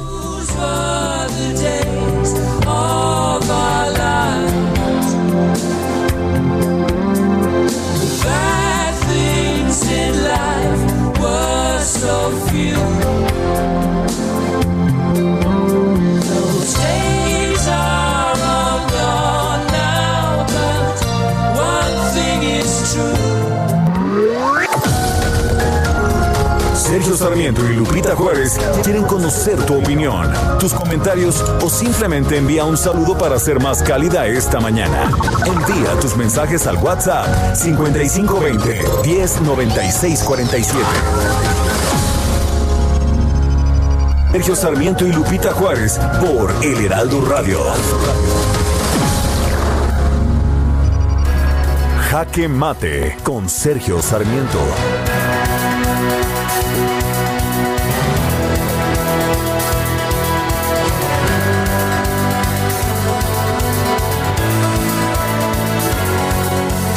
Mucho nos ha dicho el gobierno de la República que México es un ejemplo para el mundo en materia de combate al COVID-19, pero pues parece que que no es cierto, parece que el mundo en realidad no nos ve con respeto. Hoy se dio a conocer la lista, la lista de resiliencia al COVID y de confianza en los países eh, del mundo eh, al respecto del COVID. La pregunta que se hace la empresa Bloomberg es cuáles son los mejores y los peores lugares para estar en esta era del coronavirus. En primer lugar está Nueva Zelanda, en segundo Japón, en, en Taiwán está en tercer lugar, en cuarto Corea del Sur y en quinto está Finlandia. Y bueno, pues uh, estos son los, los primeros lugares del mundo. Pero si queremos ver a países más uh, que no están entre los primeros lugares y buscamos a México, nos vamos a llevar una decepción. La empresa Bloomberg solamente considera 53 países y en el último lugar se encuentra México, sí, en el último de los 53. Ciertamente no estamos, no estamos teniendo un buen desempeño en la lucha contra el COVID, tampoco estamos teniendo un buen desempeño en el mantenimiento de la economía, hemos perdido millones de empleos y bueno, pues esta mañana de la empresa Best Buy está anunciando que se retira de México a pesar de ser una empresa de tecnología, que es uno de los sectores que han sido favorecidos en estos tiempos del COVID. ¿Por qué lo está haciendo? Bueno, pues le cerraron sus tiendas un buen rato y esto significó que tuvieran pérdidas muy significativas.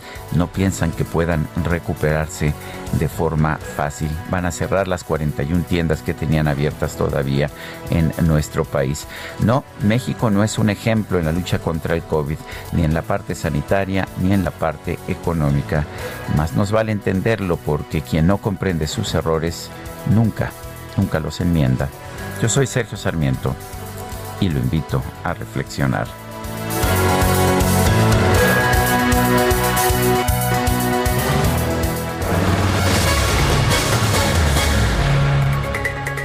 Y la ex titular de Cedesol, Rosario Robles, aceptó colaborar con la Fiscalía General de la República en el caso de la estafa maestra después de permanecer pues más de un año en prisión preventiva por supuestas omisiones, criterio de oportunidades, lo que busca Arturo Ángel, periodista de Animal Político, que ha dado seguimiento precisamente a, a este, pues a, eh, en investigaciones al caso de la estafa maestra. Está en la línea telefónica para platicar con nosotros esta mañana. Arturo, qué gusto, ¿cómo estás? No, hola, ¿cómo están? Muy buenos días. Un saludo a ustedes y al auditorio, por supuesto. A ver, parece que al fin doblaron a Rosario, ¿no es así?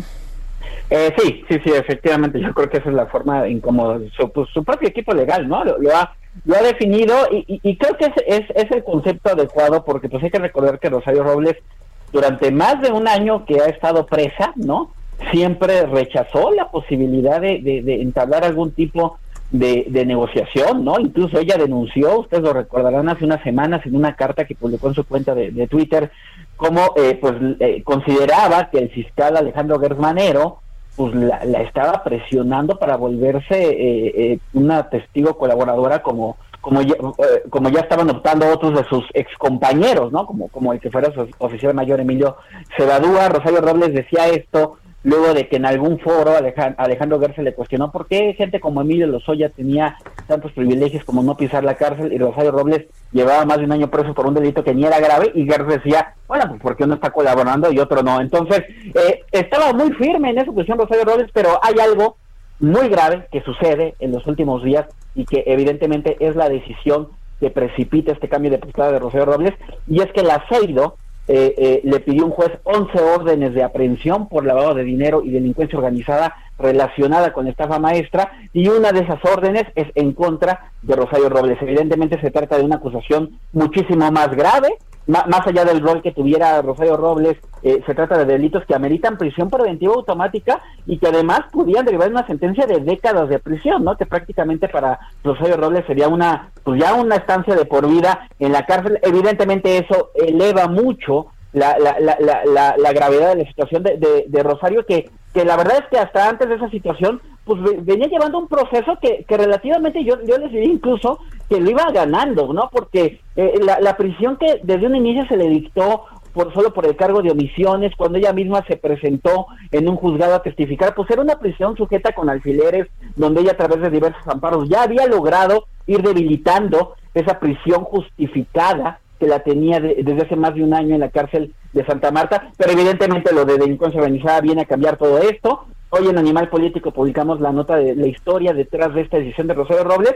Le- le- lo que les puedo platicar es que el domingo pasado, o sea, antier, eh, su hija Mariana la visitó en el penal de Santa Marta y pues en una reunión bastante difícil, eh, eh, eh, ella le pide a su madre que pues ya este eh, ya deje de pelear, que, que la situación, que, están solos, están solas, que los que eran sus amigos, evidentemente refiriéndose al expresidente Peña Nieto y a pues, los, sus compañeros de gabinete, la han dejado sola y que ya era mejor optar por la, por la colaboración. Y un día después, el día de ayer, Rosario le notifica a su abogado que por favor eh, eh, pues busque las formas de, de- colaborar y de abrir el canal de comunicación con la fiscalía para denunciar y confirmar el esquema de la estafa maestra y es lo que nos lleva a este punto. Pues sí, porque no es lo mismo como lo apuntas que tengas eh, una acusación por omisión a que seas acusado de lavado de dinero y delincuencia organizada, ¿no? Porque pues ahí sí te la puedes jugar y prácticamente estar de por vida en la cárcel. Sí, no, totalmente. Ese, ese, es, ese es el cambio, es decir, este cambio de postura que, que, que visto de una forma eh, tal vez rápida parece ilógico, parece una cuestión de una incoherencia de, de la propia Rosario, pero no se explica más que por esta esta acusación de esta orden de aprehensión que ojo no se la han cumplimentado, es decir, no han ido los policías a notificarle a Rosario que está formalmente detenida ahora por este cargo. Esa situación eh, es la que eh, le lleva a Robles a, tomar esta decisión para que antes de que le inicien ese nuevo proceso penal, pues eh, entablar esta colaboración, denunciar lo que ocurrió, evidentemente tendrá que señalar a superiores jerárquicos suyos, que pues en este caso ya era una secretaria de Estado, o sea que realmente pues no hay hacia dónde hacerse, estamos hablando del presidente, expresidente Enrique Peña Nieto y tal vez del el jefe de gabinete Miguel Ángel Osorio Chong, sin olvidar que de acuerdo a lo que ya confesó en una declaración que también eh, publicamos en Animal Político la semana, pasada, Emilio Cebadúa, el que fuera oficial mayor de Rosario, acusa a Luis Videgaray de ser el, que avaló la, la, todo el esquema de estafa maestra. Entonces lo que buscará Rosario Robles seguramente es eh, impedir que se le ejecute esta nueva orden de aprehensión, que ese proceso no se le inicie, y por otro lado, eh, que, el proceso que ya tiene en curso, que es el de omisiones, muy probablemente, probablemente lo que sucederá, de acuerdo a lo que nos han dicho sus abogados, es que si avanza esta colaboración, Robles optaría por declararse culpable en diciembre de este delito de omisiones, que es un delito no grave y que en todo caso significaría que, recupere su libertad posiblemente en el mismo mes de diciembre. Es curioso, eh, con este nuevo sistema los culpables quedan en libertad, quienes declaran su inocencia pues son presionados, ¿no? No queda ninguna duda de que el gobierno y la Fiscalía General la presionaron. Sí, no, no, yo creo que, a ver, eh, la orden de aprehensión sin duda es una, porque además se sabe, ¿no? Se da, se filtra, digo, órdenes que deberían de ser estrictamente confidenciales, que en realidad Rosario debió de enterarse no por la prensa, sino porque llegan los policías y se le ejecutan y a ver cómo te defiendes en un proceso. En realidad todo se sabe desde antes y evidentemente aquí hay una, una, una presión que eh, además pues hay una carga también política en este asunto, no, no, no lo podemos negar. Y, Rosario Robles, pues yo creo que en esa lectura eh, pues prácticamente acorralada y además lo que nos dicen sus abogados es sintiéndose auténticamente abandonada sin ningún tipo de apoyo ni económico, vamos, ni una llamada telefónica de los que fueran sus ex compañeros de gabinete, a los que Rosario ahora pues sí delatará de haberse beneficiado de esto, pues ningún tipo de apoyo. Sabemos que incluso ha enfrentado problemas para pagar ciertos peritajes, ¿no? Que, que, que estaba promoviendo en su defensa. Y pues evidentemente ahora, e, e, el otro punto importante, la fiscal, que el papel de la Fiscalía General de la República, ¿no? Porque una cosa es que Emilio Cebadúa o ahora Rosario Robles o en su momento en el tema de Odebrecht con Emilio Lozoya, pues digan, declaren cosas, ¿no? Que información que puede ser verídica, pero la otra parte son las pruebas, ¿no? Eh, eh, cómo la Fiscalía más allá de que a lo mejor le basten los testimonios para solicitar una orden de aprehensión, pero para lograr una condena se requiere muchísima más investigación. Entonces, habrá que ver la Fiscalía General de la República qué elementos y qué investigación puede hacer para confirmar o desmentir lo, que declaran estos testigos colaboradores y también habrá que ver cómo, cómo evalúa el tipo de perdón que concede a las personas involucradas, ¿no? Porque no es lo mismo, sin duda, y aquí me regreso, perdón, al caso de Emilio Cebadúa, no es lo mismo eh, eh, eh, un perfil como el de Emilio Cebadúa, de que, sobre el que hay muchísimas denuncias, la Unidad de Inteligencia Financiera lo ha denunciado a él de lavado de dinero, a Cebadúa, a diferencia de Rosario, fíjense, a Cebadúa sí le encontraron gastos millonarios, más de 200 millones de pesos en casinos de su familia, o sea, hay entre los que podrían haber cooperado en este esquema, pero más allá de eso no, no se beneficiaron y aquellos que además se enriquecieron, ¿no? Entonces, creo que ahí también la fiscalía sería interesante qué, qué tipo de, de perdones concede y cómo evalúa qué beneficio le da a cada uno de los participantes, pues en esto que ya claramente yo creo que no queda, no queda mucha duda, digo, periodísticamente ya lo teníamos claro, pero la investigación parece caminar hacia allá, pues fue un esquema eh, masivo de desvío de recursos en el sexenio pasado. Bueno, pues ah, gracias Arturo Ángel. No, que tengan muy buen día. Igualmente, hasta luego, Arturo, periodista de Animal Político. Y vámonos ahora con información hasta Houston. Juan Guevara, ¿qué tal? Muy buenos días. Mi queridísima Lupita, feliz semana de acción de gracias. Sé que no lo celebramos en México, pero aquí estamos ya eh, dándole gracias a Dios, porque fíjate que ayer pasó algo muy interesante. La eh, Administración General de Servicios, la GSA, en los Estados Unidos, eh, y su titular prácticamente aceptaron el hecho de que Joe Biden es el presidente electo. Eh, para explicarle a nuestra audiencia, la Administración de Servicios Generales es la agencia del Gobierno Federal de los Estados Unidos que asigna fondos o asigna los fondos específicamente para varias cosas, incluyendo la transición presidencial. En una carta el día de ayer, al día de ayer, eh, Emily Murphy, titular, dice, y cito, que ella no fue nunca dirigida por medio de la Casa Blanca o presionada para sacar su decisión o para hacer externar su decisión en cierto tiempo determinado. Y que, para ser clara, nunca tuvo ninguna línea de Donald Trump. Esta es lo que consideran los republicanos, de hecho, la primera eh, señal de que Donald Trump está aceptando la derrota. Él sigue diciendo que va a pelear los votos, que voto por voto, que va a seguir lanzando así situaciones legales. Sin embargo, al día de hoy inicia la transición formalmente presidencial. Y Joe Biden ha estado muy ocupado.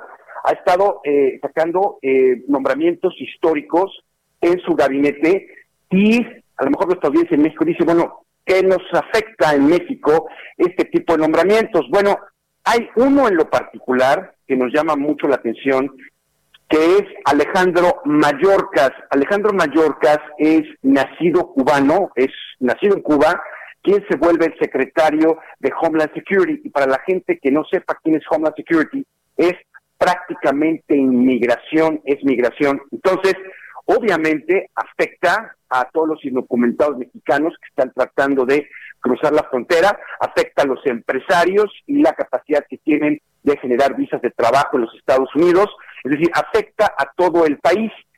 Eh, Alejandro Mayorkas, al ser un inmigrante, pues bueno, se estila o se prevé que vaya a hacer cambios radicales a través de Joe Biden en lo que se llama la reforma migratoria y una de las primeras cosas que va a atacar Joe Biden en los primeros días, en los primeros 100 días de su mandato, es resolver a los casi 600 niños, entre comillas, huérfanos en la frontera, porque pues obviamente están sin papás, los separaron en la frontera, los metieron a jaulas, como dicen aquí, no han encontrado a sus papás. Y una de las cosas importantes también que está señalando Joe Biden es el tema de la crisis fronteriza y el COVID. Como ustedes saben, en este momento en El Paso, Texas, el, el Paso está pagando 27 dólares la hora a cualquier persona que decida apoyar en los esfuerzos de mover los cuerpos de las personas fallecidas por COVID y meterlos en las morgues móviles porque ya no se dan abasto con la pandemia. Muy bien. Entonces, vaya, una situación muy complicada. Juan Guevara, gracias. Un abrazo, saludos. Igualmente, muy buenos días. El presidente Andrés Manuel López Obrador se reunió este lunes con empresarios para conversar sobre el outsourcing y le agradecemos a Carlos Salazar Lomelín, presidente del Consejo Coordinador Empresarial, como siempre, que platique con nosotros para que nos diga, pues, cómo está la situación, para que nos aclare sobre todo este asunto. Carlos, buenos días. Buenos días, ¿cómo te va, Lupita? Qué gusto saludarte. Igualmente. Carlos, gracias. Buenos días. Hola, Sergio. Un placer siempre. A ver, el tema es el, el outsourcing. El presidente pues ha tomado la posición más radical de prohibir el outsourcing y criminalizar a aquellos que incurran en la práctica. Eh, los empresarios han estado diciendo, a ver, cuidado, porque esto puede tener consecuencias dramáticamente negativas. Eh, ¿cómo, estuvo, ¿Cómo estuvo la conversación? ¿Hubo forma de convencer al presidente? Sí, Sergio, yo creo que tuvimos una, una buena conversación. Primero platicamos con la secretaria del Trabajo, eh, es- nos reunimos inicialmente, eh, creo que fuimos escuchados, en, en nuestros temas creo que tienen sustento, hay un porqué, tenemos esta preocupación y al mismo tiempo también un reconocimiento de que ha habido abusos. Yo he puesto un ejemplo, Sergio, que, que, que es muy fácil de entender, digo, haz de cuenta que tienes un árbol de manzanas donde hay manzanas podridas y no hay duda que hay manzanas podridas. Pero en vez de quitar la manzana podrida, queremos talar el árbol, queremos tumbar el árbol. Entonces, vamos a conservar el árbol, vamos a ubicar dónde están esas manzanas podridas y vamos a tratar de pues de evitar prácticas que sean inadecuadas, en las cuales tú lo sabes, Sergio y Lupita, eh, nosotros estamos también completamente en desacuerdo que haya compañías que abusen del trabajador. Eh, la dimensión social de todas las empresas y todos los organismos empresariales que yo represento eh, han, manifestado con toda claridad que nosotros siempre estaremos del lado del trabajador y que nos interesa su, su, su bienestar en última instancia, en función de su esfuerzo y de su trabajo. Pero no, no podemos nosotros tratar de solucionar estos problemas causando unos más graves. ¿verdad? La, en el mundo la figura del outsourcing se ha establecido. Porque da flexibilidad a las empresas, porque eh, tú eh, eh, te puedo dar toda la mañana dándote ejemplos de cómo esa figura hoy hoy se usa de una manera muy diría yo normal en los en, pues en todas las cadenas de producción y en todas las cadenas de servicio del mundo. Y nosotros mismos México también habla de las compañías de software desde las empresas automotrices de cualquier empresa manufacturera de las cementeras, de las constructoras, todas tienen alguna figura de outsourcing normal. ¿eh? digo que te puedo poner muchísimos ejemplos.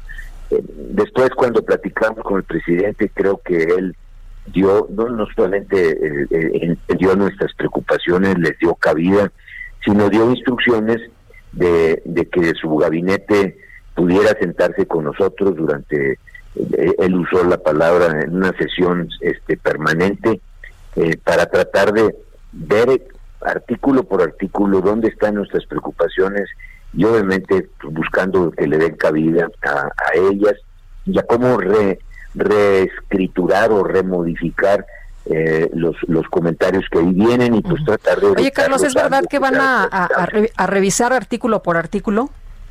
Así, así es. este La idea es esa, desde hoy en la mañana estamos en sesión y, bueno, pues esperemos que habrá artículos en los que estamos todos 100% de acuerdo todos y bueno, pues es mi, lo, lo, lo pasas y el siguiente. Nosotros tenemos muy claros cuáles son los que nos preocupan y, y bueno, creo que evidentemente la, la, concentración de la discusión se dará en esos. Pero sí habrá una revisión completa. Yo espero que lleguemos a una buena conclusión y, y bueno, también celebro que que estas inquietudes sean escuchadas y también el compromiso, como siempre lo intentamos hacer, del empresario por, porque se cumplan con todas las regulaciones que la ley nos, nos impone. Eh, eh, hay, eh, hay quien piensa que, que, hay gente dentro del gabinete, en particular la, la secretaria del Trabajo, que simple y sencillamente consideran que es una cuestión de principio prohibir el outsourcing. ¿Qué, pasa con eso? Pues yo, yo no lo veo así, o sea, yo, creo que eh, la, la, secretaria eh, genuinamente quiere tratar de evitar abusos y bueno, pues vamos a ver si podemos evitar el abuso otra vez sin tener que cortar el árbol. Entonces vamos a, identificar dónde está la manzana. Yo no te puedo decir cuál va a ser el resultado de esto. Eh, yo esperaría que, nuestras inquietudes sean escuchadas, pero también las de la autoridad. Eh, y lleguemos a un buen acuerdo y a una muy buena eh, eh, regulación y normatividad de, de, esta figura que, pues, insisto, es, es, utilizada en todos lados, en el mundo y en México. Así que, este, pues bueno, no, no nos queda más que tratar de trabajarlo, buscar la solución para todos y eso es lo que vamos a hacer esta semana. Ya nuestros equipos se van a reunir desde las desde las nueve de la mañana, en unos minutos más van a estar ya eh, intentando empezar a tener una pues acuerdos en donde deba de haber acuerdos. Ahora, con esto, ¿sí estarían eh, protegiéndose los cuatro millones de empleos? Bueno, otra vez, no me quiero adelantar, Lupita, al, al, resultado de esto. Yo espero, obviamente esa es mi intención, que de estas discusiones salga algo en donde eh, se hagan las dos cosas, se proteja al trabajador y se evite cualquier uso inadecuado de esta figura donde este se reconoce que hay abusos y que por lo tanto pues hay que evitarlos. Muy bien. Pues como Entonces, hemos, hemos sido prudentes y hemos buscado los caminos adecuados para llegar a esto. Y bueno, yo celebro esta, esta situación de que bueno, estamos sentados en la mesa y esperemos encontrar una buena solución. La próxima semana, si me vuelves a invitar al programa, si me vuelven a invitar, espero tener buenas soluciones o espero no llegar aquí este, este, con una frustración. Eh, ya, estás invitado, ¿eh? Ya, estás, ya estás. Muchas gracias a los Gracias a ¿eh? Gracias, hasta luego, Hasta muy luego. buenos días. Pues eh, importante lo que destaca Carlos eh, Salazar Lomelín esta mañana aquí con nosotros, Sergio, porque eh, es decir, no, no se ha dado ya la última palabra, ¿no? Se está discutiendo, se están analizando las cosas, no, no es que ya se terminó la discusión del outsourcing y van a quedar las cosas tal y como están en este momento. Interesante, importante que estén revisando los artículos, que esté revisando esta situación, pues para que sea lo mejor que, que se pueda para tanto los trabajadores como para los empresarios, como para todo el mundo y que no se corte de tajo algo que es eh, pues de beneficio para todos. Oye, y mm, fíjate que detuvieron a Nicho, el papá de El Lunares. Dionisio Flores Valle, alias El Nicho, fue detenido por elementos de la Secretaría de Seguridad Ciudadana de la Ciudad de México. El nicho fungía como operador financiero y logístico para la distribución de droga del grupo delictivo liderado por su hijo, Óscar Andrés Flores Ramírez, alias El Lunares. Este último, a pesar de ser aprendido el 31 de enero del 2020, continúa liderando el grupo con apoyo y colaboración de su padre como principal intermediario y enlace de comunicación. Todo lo anterior de acuerdo con el reporte de su detención y ficha de inteligencia a la que se tuvo acceso. Y vámonos, vámonos con Javier Ruiz a las calles de la Ciudad de México. Adelante, Javier. Gracias, Sergio Lupita. ¿Qué tal? Excelente mañana. Y mencionar que esta mañana el gobierno de la Ciudad de México decidió blindar el Palacio de Bellas Artes ante la posible llegada de grupos de feministas. Han colocado estas vallas metálicas en color azul, conocidas como rompeolas, justamente en todos los alrededores. Se espera que salga una marcha justamente alrededor de las 9 de la mañana del Monumento a la Revolución y esto en dirección a la Fiscalía en Cuauhtémoc 2, ubicado justamente en la calle de Aldama y Mina. Es por ello que han decidido blindar justamente el Palacio de Bellas Artes debido a que probablemente lleguen a la antimonumenta que se encuentra justamente ubicado en Juárez para posiblemente hacer pues algunos eh, destrozos y una manifestación, así que hay que tomarlo en cuenta. De momento la avenida Juárez en general con circulación bastante aceptable, una vez que se deja atrás la avenida Valderas y esto en dirección hacia la zona del eje central Lázaro Cárdenas. De momento, Sergio Lupita, el reporte que tenemos. Muy bien, muchas gracias, Javier. Estamos atentos, buenos días. Son las 8.54. Nuestro número para mensajes de WhatsApp es el 55 20 10 96 47. Regresamos.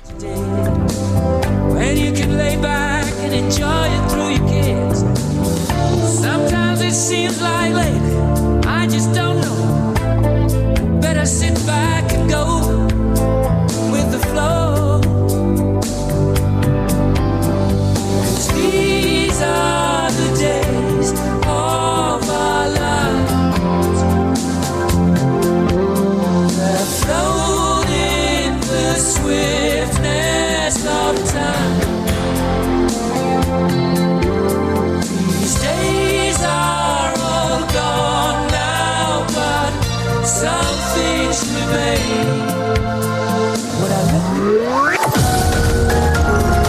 Sergio Sarmiento y Lupita Juárez quieren conocer tu opinión, tus comentarios o simplemente envía un saludo para ser más cálida esta mañana. Envía tus mensajes al WhatsApp 5520 109647.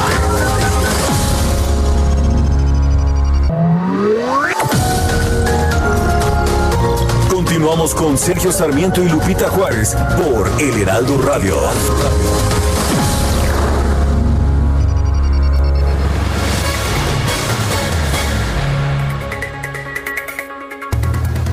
Tal amigos? Qué gusto saludarlos. Les platico que uno de los atractivos principales de la Perla Tapatía es su gastronomía, comprendida por una gran variedad de sabores, aromas, texturas y colores. El platillo emblemático es la tradicional torta ahogada, hecha con pan de virote, carnitas, bañada en dos salsas, la dulce y la picante. Y la bebida tradicional tapatía que ha conquistado no solo Guadalajara, sino México y el mundo es el tequila, elaborado en los valles aledaños a la capital y que lo podemos encontrar en sus tres versiones, blanco, reposado y añejo. Pero no todo en Guadalajara son tortas ahogadas y tequila. También hay otros deliciosos platillos y bebidas representativos como la birria, carne en su jugo, jericaya, tejuino, además de las propuestas frescas y honestas de nuevos cocineros. Para Lupita Juárez. Tu opinión es importante. Escríbele a Twitter en arroba Lupita Juárez H. Is this the real life? Is this just fantasy? Caught in a landslide, no escape from reality. Open your eyes, look up to the skies and see. I'm just a poor boy, I need no because I'm easy come, easy go. Little law. any way the wind blows doesn't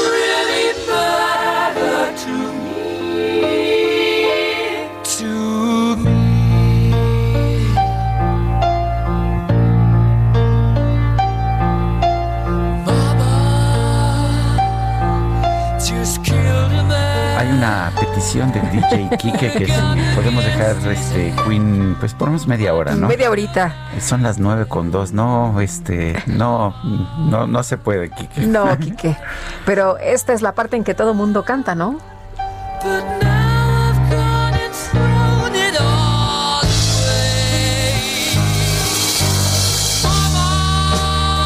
Pues estamos disfrutando esta mañana de la música de Queen y Sergio, eh, vamos a continuar con los mensajes de nuestros amigos del auditorio y qué bueno que han disfrutado la música, muchos mensajes que nos dicen que qué buena selección esta mañana.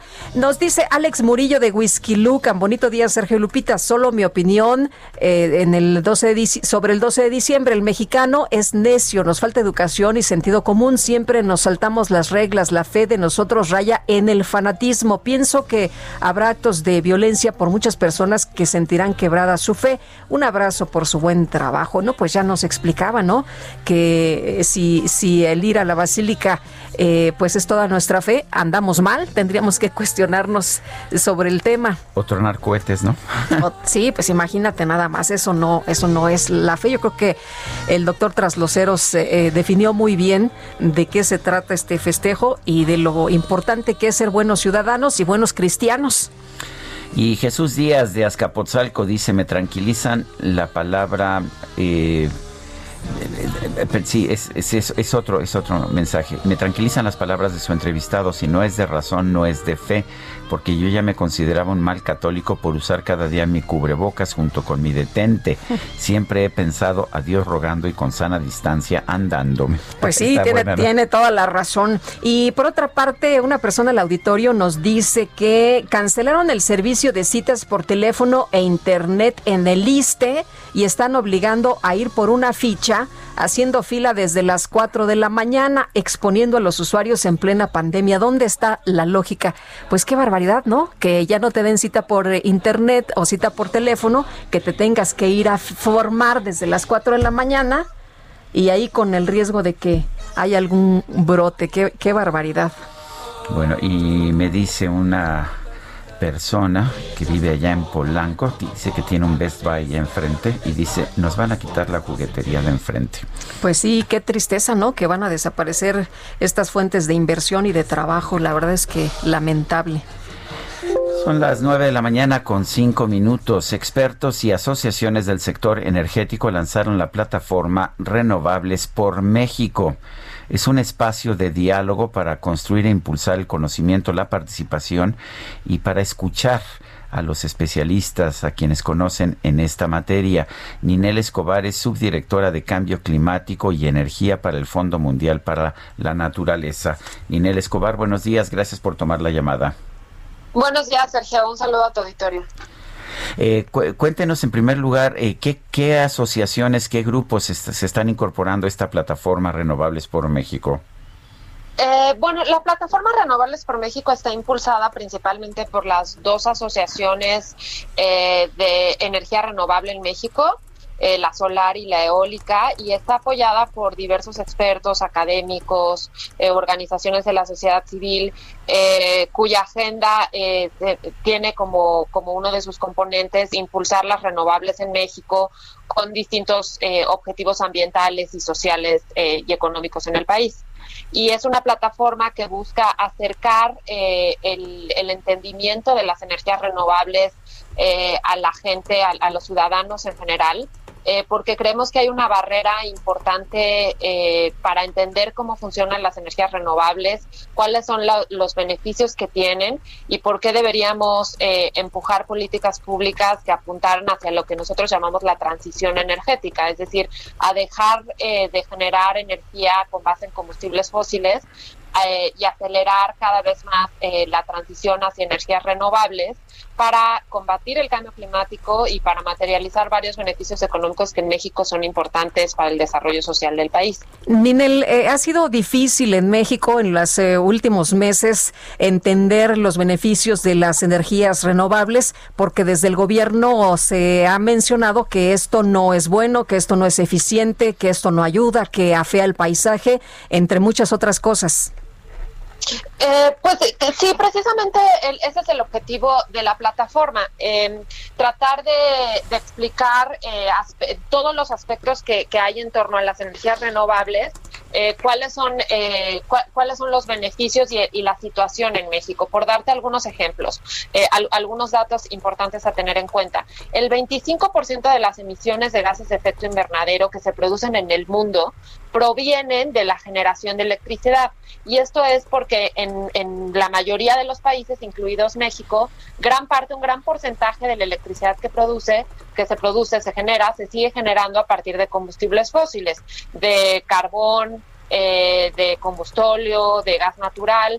Eh, y en ese sentido, si nosotros aceleramos esa transición energética de la que hablo y aumentamos nuestra generación de electricidad a base de renovables, pues estaremos combatiendo el cambio climático en, en, el ritmo, o sea, estaremos avanzando en la lucha contra el cambio climático, que como todos saben es urgente eh, evitar que la Tierra se siga calentando y rebasar ciertos umbrales que harían inmanejable eh, los impactos que ya estamos viendo y enfrentando. Otro, otro aspecto importante a tener en cuenta por el público es que México es un país con mucho potencial para las energías renovables, tanto eólica como solar, y a diferencia de los combustibles fósiles que, que, están en el subsuelo o que necesitan transporte de un, de un lado a otro, que los importamos, eh, el, el, sol y el, y el aire es un bien público y de alguna manera lo, lo que de lo que se trata también es, hay un aspecto democrático importante en las tecnologías eh, renovables que permiten por una parte a una persona eh, a lo mejor en, en, su casa que ponga un panel solar o en comunidades aisladas que no tengan acceso a la red pues les permite lograr cierto tipo de, de seguridad energética que es también muy importante. Por mencionarte dos aspectos que a lo mejor la gente no entiende completamente y es parte de la misión de esta plataforma explicar y acercar. Pero lo que vemos por parte del gobierno de la República en estos momentos es más bien una tendencia opuesta. Busca favorecer a la Comisión Federal de Electricidad o a Pemex como empresas paraestatales, independientemente de que utilicen energías más sucias. ¿Es esto materia de preocupación o deberíamos estar contentos por este nuevo nacionalismo? Eh, pues desde el Fondo Mundial para la Naturaleza ya hace algunos meses a raíz eh, de los anuncios que se han hecho eh, en torno a la, política energética hemos expresado nuestro posicionamiento que hace un exhorto a, las autoridades del gobierno federal, a la Secretaría de Energía, a reconsiderar esta política eh, teniendo en cuenta los compromisos que tenemos como país eh, ante el cambio climático en el marco de, del Acuerdo de París, por una parte, eh, y por otra parte a nuestros a, cumplir las metas que tenemos de generación de energía limpia en la ley de transición energética. Eh, y sobre todo eh, además de estas de estos compromisos que, te, que, tenemos ya establecidos pues a garantizar los derechos constitucionales que tenemos todos los mexicanos a un medio ambiente limpio y a que las políticas nacionales empujen hacia el desarrollo sustentable que a todas luces regresar a los combustibles fósiles pues no es el camino no bueno, no solamente los combustibles fósiles, se está promoviendo el uso de carbón y de combustóleo, que son los más contaminantes. Sí, son también se consideran combustibles fósiles. Sí, yo sé que son combustibles fósiles. Dije, no solo combustibles fósiles, sino los más contaminantes. Ah, claro. Digo, sí, porque, sí. a ver, eh, tenemos el, el, uso del gas, eh, que por ejemplo es bastante, es un combustible fósil, pero bastante más limpio. Sí, o sea, existen en, en- dentro de las diferentes opciones que hay de combustibles fósiles, por supuesto que hay niveles. Por ejemplo, el carbón es uno de los que más emite, eh, más, emisiones produce por unidad de, de electricidad producida. Eh, en México, por ejemplo, se produce alrededor del 10% de la, de la generación de electricidad se produce con carbón, sin embargo, se genera el 20% de las emisiones del sector eléctrico por este combustible. O sea, hay categorías dentro de los combustibles fósiles, pero la pregunta de fondo es, ¿por qué seguir empujando y promoviendo los combustibles fósiles cuando tenemos una opción económicamente tan competitiva y ambientalmente tan beneficiosa como las energías renovables? Bueno, pues Ninel Escobar, subdirectora de Cambio Climático y Energía para el Fondo Mundial para la Naturaleza, gracias por esta conversación. Gracias a ustedes. Saludos a la Buenos días, gracias. 9 con 12. Sergio Sarmiento y Lupita Juárez. Tecnología con Dalia de Paz.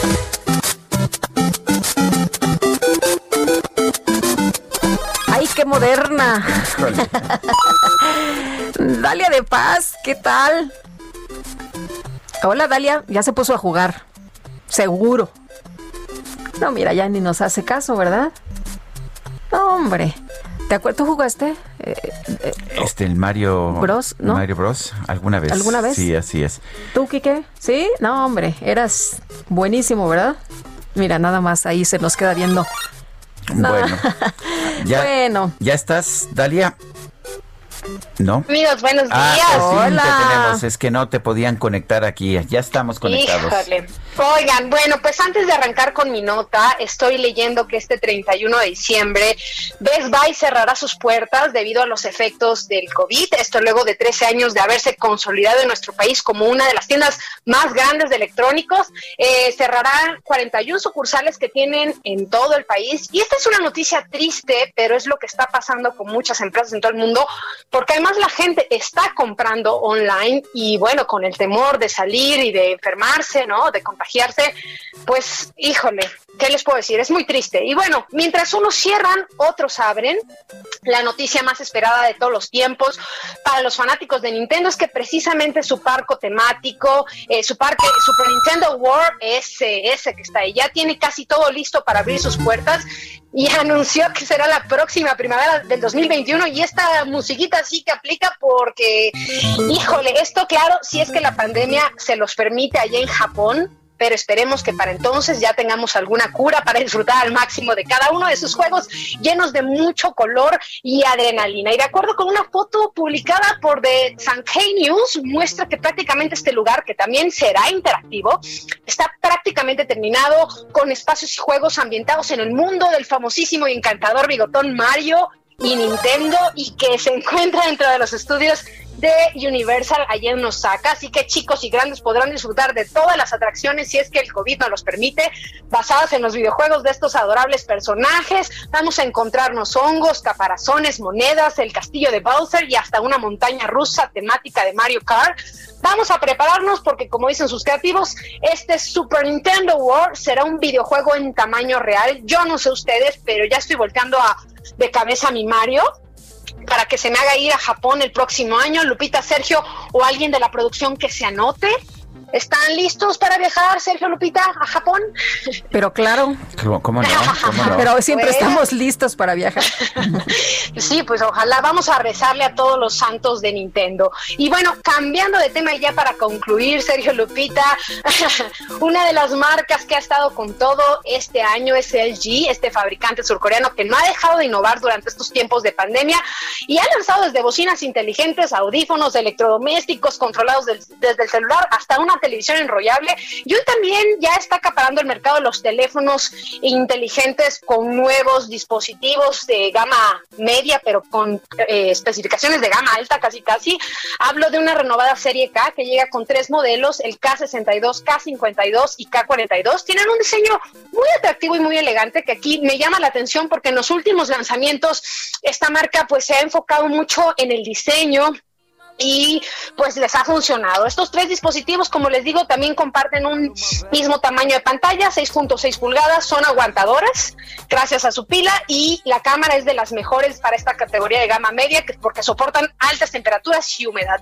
El modelo rápidamente que les cuento que estoy probando es el LG K62 en color blanco, que lo hace ver la verdad muy llamativo, es el más poderoso de los tres, tiene mayor almacenamiento y RAM, hablo de 4 GB y 128 GB de almacenamiento expandible con una micro SD.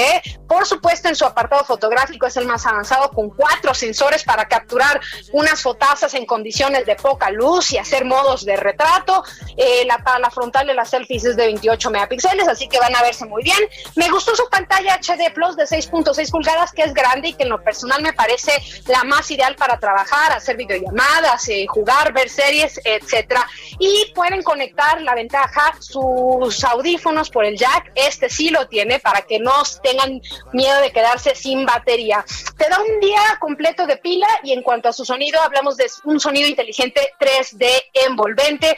Hay un botón especial de asiste al Assistant Google para que puedan pedirle o consultar todo. ¿Vale la pena? Sí, lo único malo es que no llega sin carga rápida, pero bueno, por el precio, yo creo que vale la pena 7 mil pesos para tener un equipo resistente, rápido, con una buena batería y una pantalla grande. Ahí en mi Twitter Instagram, Dalia de Paz, les cuento más detalles de este K62 de LG y por supuesto de todos los lanzamientos como el que vamos a tener más tarde por parte de Motorola. Y como les digo, las empresas no paran, siguen eh, desarrollando, innovando y lanzando dispositivos, aunque solo se vendan online, desafortunadamente, Sergio Lupita.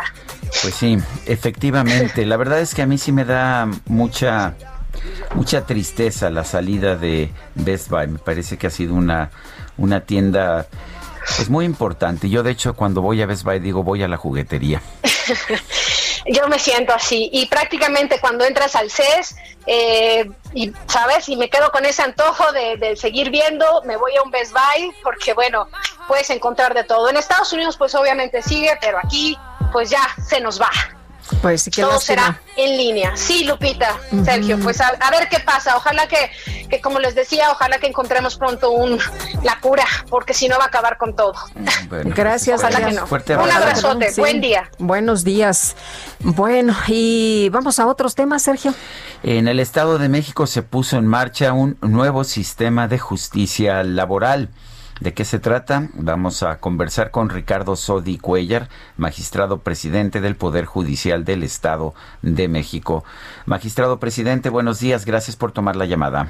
Muy buenos días. eh, Un saludo a usted, Sergio, y a Lupita y a su auditorio con mucho aprecio. Gracias, magistrado. Cuéntenos eh, en qué cambia esta, este sistema de justicia laboral. El nuevo modelo de justicia laboral ahora sustituye a las juntas de conciliación y arbitraje que estaban en, sede ejecutiva y ahora se formaron, se crearon tribunales laborales con jueces laborales al frente de cada uno de los tribunales para impartir justicia laboral, pero ahora en el Poder Judicial. Es un cambio eh, muy importante, es el más importante en los últimos 100 años en materia laboral. Eh, se hizo una reforma en 2017 y a partir de entonces en el Estado de México hemos estado preparándonos para poder llegar a este momento eh, con recursos materiales, recursos humanos, eh, nuevos procedimientos tecnológicos para impulsar el tribunal electrónico y el resultado es eh, la impartición de justicia ahora en el Poder Judicial con un componente muy interesante. Eh, se creó un centro estatal de mediación donde la primera etapa del conflicto laboral obrero patronal tendría que ser una conciliación. No es obligatorio conciliarse, pero sí es obligatorio ir al centro de conciliación, intentarlo y si no es posible, bueno, se da una constancia de no conciliación y las partes, los eh, demandantes pasan al Poder Judicial a hacer valer sus eh, reclamos. O sea que antes de ¿Qué que haya esperar? pleito, antes de que haya el pleito, hacemos la conciliación. Esa es la intención, porque en muchas ocasiones eh, el trabajador, el patrón, pueden llegar a un entendimiento razonable. Se creó un, un modelo de calculadora laboral, es decir, cuáles son las expectativas reales del trabajador y cuándo tiene, eh, le conviene ir a juicio y cuándo no, porque en ocasiones eh, los trabajadores iban a juicio, los juicios, bueno, el procedimiento laboral a las juntas era un procedimiento largo, eh, dilatado, difícil, y al final el trabajador cobraba en mucho tiempo, si es que cobraba, porque a veces cobraban sus eh, herederos, y finalmente eh, los abogados y el proceso pues le mermaban casi en ocasiones hasta el 50% de su indemnización constitucional. La, la conciliación es una buena forma de, de tratar de evitar que el trabajador se enfrente a ese problema y también que el patrón tenga eh, una incertidumbre en cuanto a, la contingencia laboral y lo que podrá eh, costarle eh, terminar una relación laboral. Ahora, en el Poder Judicial, ¿qué es lo que debe de esperar el usuario del servicio? En primer lugar, eh, procedimientos más breves. Segundo, mayor transparencia, porque ahora las audiencias serán públicas frente a un juez laboral y eh, serán orales completamente y en unas eh, dos o tres audiencias debe de estarse dictando la sentencia. De tal manera que el procedimiento debe de acortarse. Esa es la expectativa del modelo que se ha desarrollado. ¿Y de cuándo ya estará funcionando cabalmente el modelo? ¿Y qué pasa con los juicios o con las eh, con los procesos que habían empezado con anterioridad? El modelo está empe- eh, empezó a trabajar en el Estado de México a partir del 17 de noviembre, el martes de la semana anterior. Y eh, las juntas de conciliación y arbitraje seguirán funcionando eh, y irán terminando con a paso y medio en que terminen los asuntos que tienen en su conocimiento, irán extinguiéndose poco a poco las juntas. En el tribunal no heredamos el rezago de las juntas, sino que empezamos con el tribunal 1, el expediente 1 del 2020 y las juntas tendrán que terminar los asuntos que son de su conocimiento. Y por ejemplo, en estos momentos de, de pandemia, eh, ¿cómo, ¿cómo trabajan? ¿También a, a distancia, online? ¿Se puede hacer así? Sí, claro. El tribunal laboral nació como un tribunal 100% digital, donde se pueden hacer las promociones de manera tradicional, presentando escritos, o también a través de la firma electrónica del Estado de México, la FEGEM, es- pueden hacer promociones en línea y se pueden solicitar audiencias en línea. Muy bien. Bueno, pues eh, magistrado presidente Ricardo Sodi Cuellar, gracias por esta conversación. No, el agradecido soy yo por permitirme comentar estas buenas noticias para el Estado de México con ustedes y su auditorio. Muchas gracias. Hasta luego. Buenos días. Hasta luego, muy buenos días. Gracias, magistrado. Son las 9 de la mañana con 24 minutos, 9 con 24. Les reitero, nuestro número de WhatsApp es el 55 2010 96 47. Regresamos en un momento más. Life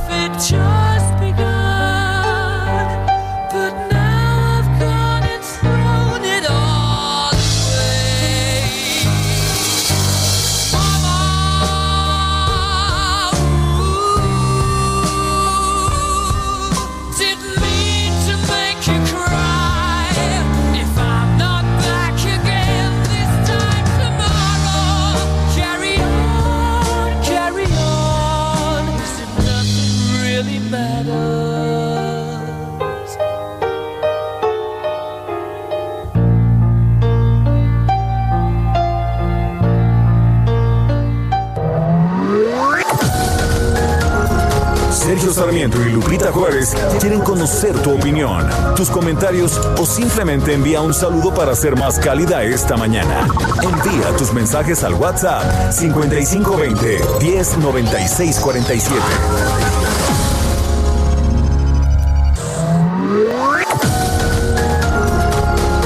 Continuamos con Sergio Sarmiento y Lupita Juárez por El Heraldo Radio.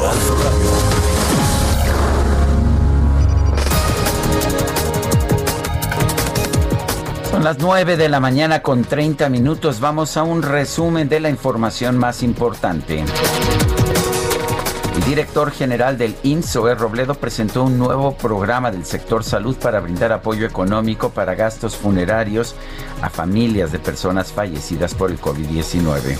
El presidente de México instruyó a las instituciones del sector salud para que generáramos acciones solidarias con esta situación que padecen las y los deudos de quienes perdieron la vida por esta enfermedad, por medio de un apoyo para gastos funerarios a familiares de personas fallecidas por la enfermedad COVID-19. Es un apoyo económico por un monto de 11.460 pesos. Bueno, y por otra parte, el canciller Marcelo Ebrard informó que este miércoles la farmacéutica Pfizer va a entregar a la COFEPRIS el dictamen técnico de su vacuna contra el coronavirus para su estudio y eventual aprobación. Mañana, 25 de noviembre, Pfizer va a ingresar el expediente técnico a la COFEPRIS para el inicio de su análisis, como lo hizo en Estados Unidos. ¿Qué va a pasar después? Estimamos en cinco días hábiles el que pueda llegar esta vacuna a México. El día 1 se va a mandar vía aérea hacia México para que llegue el día 3 aproximadamente a México. Día 4 es el proceso de desaduanización. Se manda entre el día 4 y 5 a los centros de distribución para llegar finalmente al punto de vacunación que es el compromiso con Pfizer. Vamos a hacer todo este proceso hasta llegar a los puntos de vacunación que señale la Secretaría de Salud. El Fondo de Inversiones Directas de Rusia y el Centro Gamaleya informaron que la vacuna contra el coronavirus Sputnik 5 alcanzó una eficacia de más del 95%. Las dosis costarán menos de 10 dólares. Y el gobierno de Reino Unido informó que a partir del 15 de diciembre el tiempo de cuarentena obligatoria para las personas que ingresen a su territorio pasará de dos semanas a solo cinco días. Cuni Cuni cantaba la rana y echaba las coplas de la marihuana. Cuni Cuni cantaba la rana y echaba las coplas de la marihuana. Marihuana tuvo un hijito y le pusieron Bueno, pues ante el revuelo causado en redes sociales por el avance en el Senado del dictamen, bueno, primero en el Senado y después en diputados, donde se está ventilando ahora, del dictamen para regular el uso lúdico de la marihuana, se hizo viral un anuncio de la empresa American Marijuana, que tiene su sede en California, en los Estados Unidos, donde el consumo de esta planta es legal desde hace años. La idea es buscar a un nuevo catador de cannabis cuyas actividades consistirán en probar y reseñar diversos productos con marihuana desde su casa. El sueldo promedio es de 58 mil pesos mensuales. Digo, eh, no sé si se atreve usted a ser catador oficial de marihuana. ¡Órale, qué fuerte, qué fuerte, carnal! Thank you. Sergio Lupita, muy buenos días. Un gusto escucharlos como siempre. Respecto al, outsourcing y al subregistro de los trabajadores en, el Seguro Social, bueno, el outsourcing no es el único que tiene esta práctica. Hay muchas empresas que tienen sus, sus trabajadores contratos indefinidos y que también practican esto. Te registran con un salario mínimo ante el Seguro Social y bueno, por debajo de la mesa te pasan la diferencia en tu Eso pues te perjudica en todas tus prestaciones, por supuesto. Es algo a lo que también se debe poner atención y no escucho que nadie lo esté haciendo. Muchas gracias, buen día.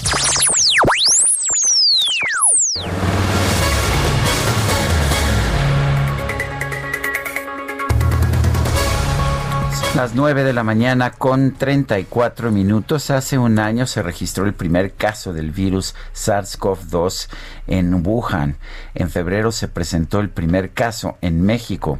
A ocho meses del comienzo de la pandemia, ¿cómo está el panorama del COVID-19 en nuestro país? En la línea telefónica, la doctora Elizabeth León Manríquez. Ella es especialista en neurología e internista de JLN Labs. Doctora León Manríquez, ¿cómo está? Muy buenos días.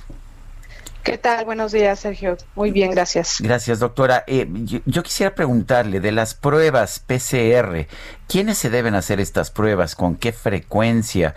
Eh, ¿Es correcto hacer pruebas? ¿Ayuda a hacer estas pruebas? Sí, totalmente ayuda a hacer las pruebas. ¿Quiénes se deben hacer las pruebas? En realidad no las deberíamos hacer todos. Si somos estrictos, tendríamos que estarnos haciendo pruebas seriadas de PCR para identificar los casos de riesgo, para identificar los casos asintomáticos y de esa forma poder limitar la pandemia. Pero bueno, sabemos que el PCR es una prueba que a México le resulta muy costosa, tiene una repercusión económica importante para las empresas, para en general para la población. Entonces, eh, por eso es que hemos tratado de echar mano de otras pruebas, pero definitivamente la PCR es estudio gol estándar que deberíamos utilizar para hacer diagnóstico de los casos de SARS-CoV-2. Eh, doctora, acaba de salir un estudio de Bloomberg que sitúa a nuestro país como el peor eh, para estar en la pandemia. ¿Qué se ha hecho bien y qué no se ha hecho tan bien en México? ¿Qué se ha hecho bien? Mm, creo que esa pregunta, la verdad es que es una pregunta bastante compleja. Yo creo que el personal médico ha eh, pues tratado de, sacar adelante la, situación. Eh, sin duda el IMSS, que es una institución muy grande, ha sacado la casta, ha tratado de, ver a todo este volumen de pacientes que están atendiendo a los servicios médicos. Sin embargo, pues es una realidad que no nos estamos dando abasto. Es una realidad que no se están haciendo las pruebas suficientes, eh, el número sigue creciendo, eh, el, número, el número de casos sigue creciendo, el número de muertos sigue creciendo y realmente es que no se han tomado medidas serias para limitar esta pandemia. Eh, insisto en que hemos normalizado la pandemia. Eh, por otra parte, hemos, hemos visto, hemos, yo he visto reportes que señalan que los daños del COVID no son solamente no son solamente en los pulmones, por ejemplo, sino que puede haber daños neurológicos. ¿Qué saben ustedes sobre ese tema? Así es, eh, en la clínica neuromuscular hemos hecho eh, un seguimiento o protocolo de estudio para ver las repercusiones que ha tenido COVID-19 en el área de neurología y hemos visto muchas manifestaciones. La más importante que todo el mundo conoce es eh, la pérdida de la olfacción que como ustedes saben puede durar de días, semanas, incluso hasta meses, pero habitualmente se recupera. Hay otras manifestaciones como infartos cerebrales, hemorragias cerebrales, encefalitis, que, es, que se manifiesta con confusión, pero em, eh, nosotros hemos visto que pacientes que desarrollan diarrea y a los pocos días o semanas comienzan con debilidad que empieza en las manos y en los pies, eh, desarrollan esta enfermedad que ya conocemos bien, que se llama Guillain-Barré. ¿Por qué es importante esa enfermedad? Porque tiene un tratamiento. Entonces resulta que eh, cuando llega un paciente con COVID se centran en, el, en manifestación pulmonar y no se dan cuenta que el paciente está perdiendo fuerza y sensibilidad. Y entonces perdemos la ventana de tratamiento para dar el manejo, porque este síndrome de Guillain-Barré que se está desarrollando por COVID tiene un tratamiento. Es, es, importante educar a nuestra población para el reconocimiento temprano de estas manifestaciones y darle un tratamiento oportuno. Yo quiero agradecerle, doctora Elizabeth León Manríquez, especialista en neurología e internista de JLN Labs, por haber conversado con nosotros esta mañana. Claro que sí, gracias por el tiempo. Buenos días. Son las 9 con 39.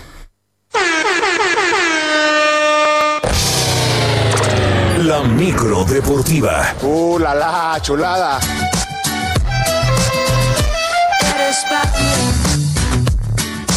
Me lo ha dicho el viento. Eres para mí. La ha gastado el tiempo. Eres para mí. Me lo ha dicho el viento. Se me andaba olvidando que que la micro ya llegó. Ya llegó la micro. Ah, yo pensé que era el show de Julieta Venegas. Es su cumple hoy, ¿verdad? Es su cumple. Y Julio Romero y el DJ Quique están haciendo este, pues este pequeño homenaje, esta fiesta ahí en la micro deportiva. Julio, ¿cómo te va? Buenos días. Muy bien, Sergio Lupita, amigos del auditorio, qué placer saludarles. Echando lámina deportiva por delante. Vámonos con la información. En medio de la pandemia y el rebrote por COVID-19, el gobierno de Jalisco, encabezado por el gobernador Enrique Alfaro, autorizó la presencia de público para el clásico este miércoles con el 15% de aforo, unos 6.800 aficionados. Van a ver el duelo entre las Águilas del América y las Chivas, completamente en vivo ahí en las tribunas. A Mauri Vergara, dueño del rebaño, dio a conocer algunos detalles.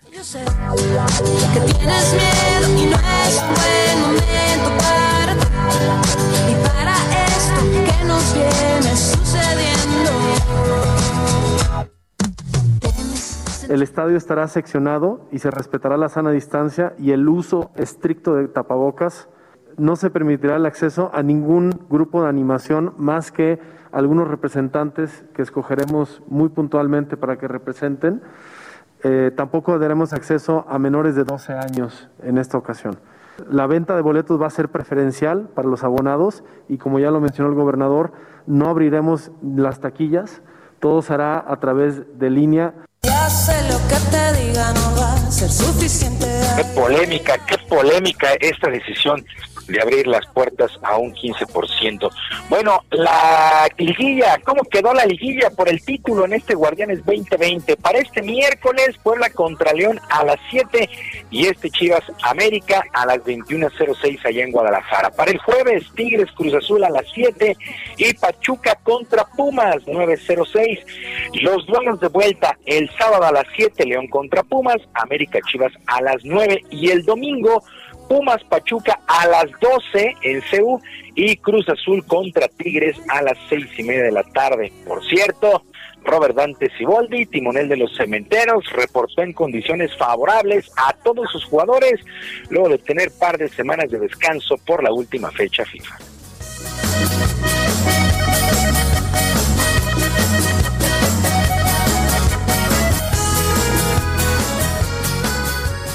Que el haber quedado en esa posición nos permitió eh, recargar baterías y, y, estar preparados para lo que viene y esperando el rival. Ahora ya lo tenemos, ya están eh, definidas las series y, y, bueno, con mucha ilusión y mucha, mucho ánimo, mucho positivismo de, de, de saber que es este momento, es nuestro momento y, y estamos listos y estamos preparados para, para conseguir esa, esa mirada estrella que tanto la afición y la institución está buscando. Tengo que confesar. Ya que se le puede decir a la afición de Cruz Azul, se les ha dicho prácticamente de todo. Bueno, pues a ver cómo les va en esta liguilla. Y aprovechando su liderato en el grupo G con nueve puntos, el técnico del Barcelona, Ronald Koeman, sacó de la convocatoria al astro argentino Lionel Messi para el duelo de Champions del día de hoy contra el Dinamo de Kiev, al asegurar que necesita descanso. El timonel tomó la misma decisión con el holandés Frankie de Jong, argumentando la participación que tuvieron ambos con su selección en la pasada fecha FIFA. Ni a la banca era Lionel Messi el día de hoy.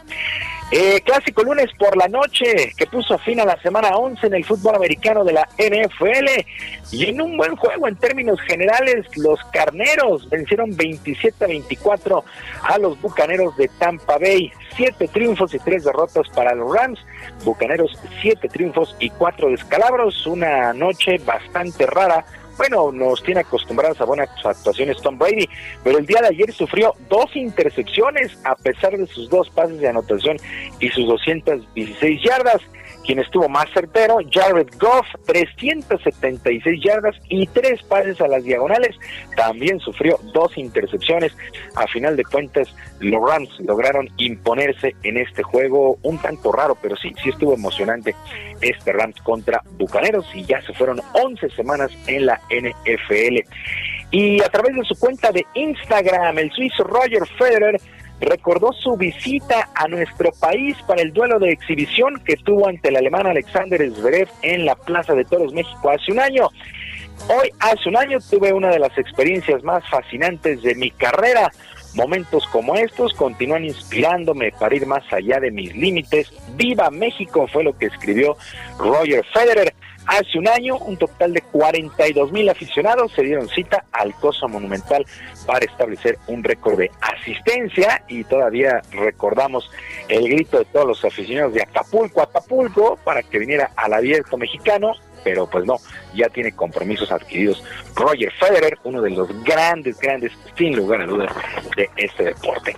Sergio Lupita, amigos del auditorio, la información deportiva este martes, que sea un gran día. Por supuesto, un abrazo a todos a la distancia. Muy bien, pues muchas gracias, Julio. Buenos días.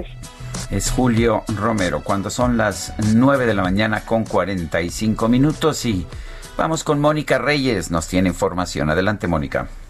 ¿Qué tal? Muchísimas gracias, Sergio Lupita, amigos. Qué gusto saludarlos esta mañana. Pues vamos a platicar del factor de transferencia del Instituto Politécnico Nacional. Y ya está lista con nosotros Aris Chávez, representante de productos y tratamientos precisamente Politécnico. Para que nos platiques, Aris, sobre el factor de transferencia, de qué trata, en qué consiste, para aquellas personas que no lo hayan escuchado ni visto. Definitivamente, muchas gracias por esta invitación. Fíjate que es un tratamiento extraordinario que nos ha ayudado a muchísimas personas en esta época de pandemia, de cuarentena, porque es muy importante actualmente elevar nuestras defensas, Moni, nuestro sistema inmunológico, que ese es el encargado verdaderamente de protegernos de virus y de bacterias. Y Hoy pues vengo a platicarles de uno de los tratamientos más importantes, de una de las investigaciones más largas que ha tenido el Instituto Politécnico Nacional en temas de salud. Y es que ellos desarrollan este tratamiento encargado de transferir inmunidad al cuerpo. El factor de transferencia viene en una presentación de ampolleta. Sacas tu líquido, te lo pones debajo de la lengua. segunditos. Tú ya lo probaste y ya está. Es un periodo muy corto realmente, es de 10 a 12 días, una dosis diaria y eso es todo. ¿Qué vamos a hacer en el cuerpo? ¿Qué es lo que va a lograr? Vamos a multiplicar tus leucocitos, tus glóbulos blancos 470 veces. ¿Esto qué es lo que causa? Garantiza crear una barrera protectora que haga mucho más difícil un contagio. Que cada virus o bacteria que entre a nuestro cuerpo va a ser mucho más fácil destruirla. De manera preventiva es excelente. Sería lo ideal. Tenemos pacientes bebés recién nacidos hasta personas de la tercera edad. No se contrapone contra ningún tratamiento que estén tomando. De hecho, sugerimos que lo combinen porque de esta manera recuperamos mucho más rápido la salud. Pero ¿qué pasa con esos otros pacientes? Porque nos hemos enfocado mucho en el tema del COVID nada más, ¿no? Que además está con toda nuestra atención, no es para menos y nos puede ayudar muchísimo el factor de transferencia.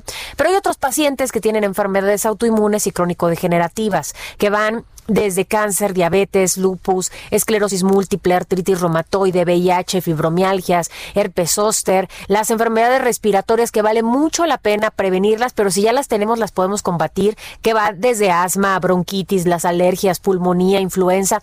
Todas estas ven una mejoría muy importante desde la primera semana. Nos sentimos muy bien, con más energía, con mucho más vitalidad, sobre todo porque estamos haciendo algo para elevar nuestro sistema inmunológico que es muy efectivo. Aris, ¿a dónde podemos comunicarnos para pues adquirir el tratamiento y sobre todo debes de traer una muy buena promoción, Aris, por favor? Tienen que anotar este número porque hoy vamos a dar un día más de esta promoción espectacular que dimos de buen fin. Así que si usted no lo ha adquirido, hoy es un buen momento para hacerlo. El número telefónico 55 56 49 44 44. Anote este teléfono porque solo por hoy vamos a volver a dar esta promoción. ¿Qué Ujú. implica? Son seis dosis de factor de transferencia en el que solo por hoy van a pagar 1,800 pesos. Bien. Si llaman y lo piden ahorita, nosotros como un regalo para el auditorio se los vamos a triplicar. Es decir, ustedes van a recibir 18 al precio de 6, perfecto para dos miembros de la familia. Pero solo marcando en este momento. Claro. Después de escuchar nuestra mención. Ok. Y como son dos eh, tratamientos completos para dos personas, entonces pues les vamos a regalar dos caretas de máxima Mm, protección, dos cubrebocas que tienen un grado hospitalario, también que son N95 y dos geles antibacteriales. Y si es de las primeras personas en llamar, hoy último día para adquirir estos audífonos AirPods que son originales, que vienen en un estuche recargable, que están increíbles, Así que es. tienen un costo de más de 3 mil pesos y hoy van gratis. 55 56 49 44 44 el 55 56 49 44 44 hoy solamente van a pagar 1800 pesos por todo este paquete. Ay, maravilloso. Gracias, Aris. Buenos días. Regresamos. Son las 9 de la mañana con 50 minutos. Vamos a un resumen de la información más importante. Desde el Palacio Nacional, el presidente López Obrador anunció que el próximo lunes va a sostener una nueva reunión con representantes del sector empresarial para retomar el tema de la subcontratación. Bueno, y por otro lado, el presidente destacó que este martes se alcanzó la cifra de 500 conferencias matutinas. Explicó que la más larga fue el 11 de noviembre con una duración de 3 horas y 13 minutos. Está hablando de estos logros. El Ministerio de Sanidad de España prepara un proyecto para proponer a las autoridades regionales que establezcan un límite de seis personas para las fiestas de Nochebuena y Navidad.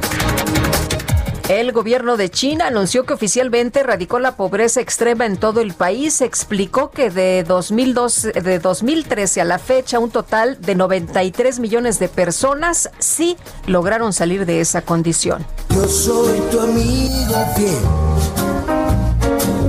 Yo soy tu amigo fiel.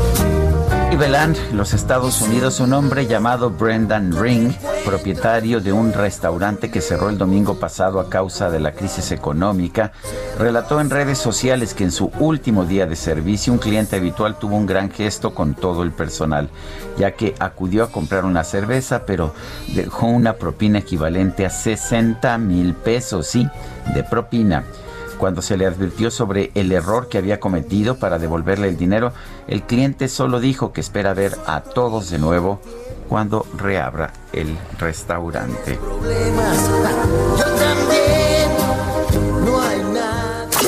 Gastrolab con el chef Israel Arechiga. Ay, pues qué bonita es la solidaridad, ¿verdad? Sobre todo la en estos momentos sí. donde tantos negocios han estado viendo una situación tan complicada. Y es la hora del chef, es la hora de Israel Arechiga. ¿Cómo estás? Qué gusto saludarte. Buenos días. Hola, muy buenos días, Lupita, Sergio, a todo el auditorio. Pues hoy traigo un tema que estoy seguro que les va a encantar. Sé que son grandes amantes del vino. Eh, particularmente sé que a Sergio le encanta el vino mexicano, pero hoy vamos a celebrar otro vino del continente americano, pero en la parte sur, sur, sur. Y es el día, hoy es el día del vino argentino. Eh, Argentina es el único país, nada más como dato, que tiene al vino tinto como la bebida nacional. Es el único país que ha reconocido el vino tinto como la bebida nacional. Nada más para que se den una idea de la importancia del vino en Argentina, es el quinto país productor a nivel mundial y es probablemente el país en el que mayor consumo hay de vino nacional. Estamos hablando que de cada 10 botellas de vino que se producen, casi 8 botellas de vino se consumen en el mismo país. Es el Ay, ¿qué séptimo pasó? país en- perdón, es el séptimo país en consumo per cápita y hay unas regiones espectaculares de vino, por ejemplo Río Negro, La Rioja, que a diferencia de España, La Rioja en Argentina produce vino blanco con una con una uva autóctona que es la torrontés. Tenemos Mendoza, que Mendoza es probablemente la zona vinícola mayor conocida. En Mendoza se producen dos de tres, eh, dos terceras partes de todo y eh, vamos a encontrar etiquetas importantísimas como Alma Negra, ca- bodegas como Lagarde, Catena Zapata, Zucardi, eh, bodegas El Enemigo. Realmente vamos a encontrar vinos de muy buena calidad, que en Argentina se produce vino espectacular y que en México también llega. Hay que buscarle, hay que buscarle, es la verdad. Llega muchísima cantidad de vino argentino en México. Hay que buscarle por ahí vino de gran calidad, así que celebremos el vino de Argentina el día de hoy. Pues así lo haremos y como siempre, muchas gracias. Israel, un fuerte abrazo. Un fuerte abrazo. Buen día. Y se nos acabó el tiempo, Lupita, son las 9.54. Pues vámonos entonces, que la pasen todos muy bien, que disfruten este día y aquí nos escuchamos mañana temprano a las 7. Hasta mañana, gracias de todo corazón. Lo dejamos con Killer Queen del grupo Queen.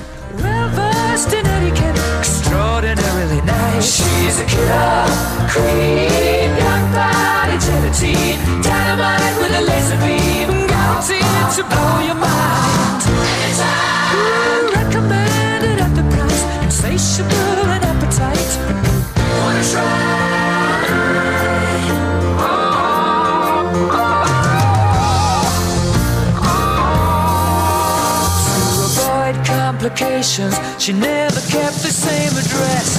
In conversation, she spoke just like a baroness. Little man from China went down to Geisha Minor.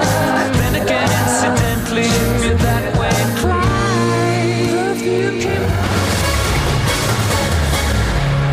Heraldo Media Group presentó Sergio Sarmiento y Lupita Juárez por El Heraldo Radio.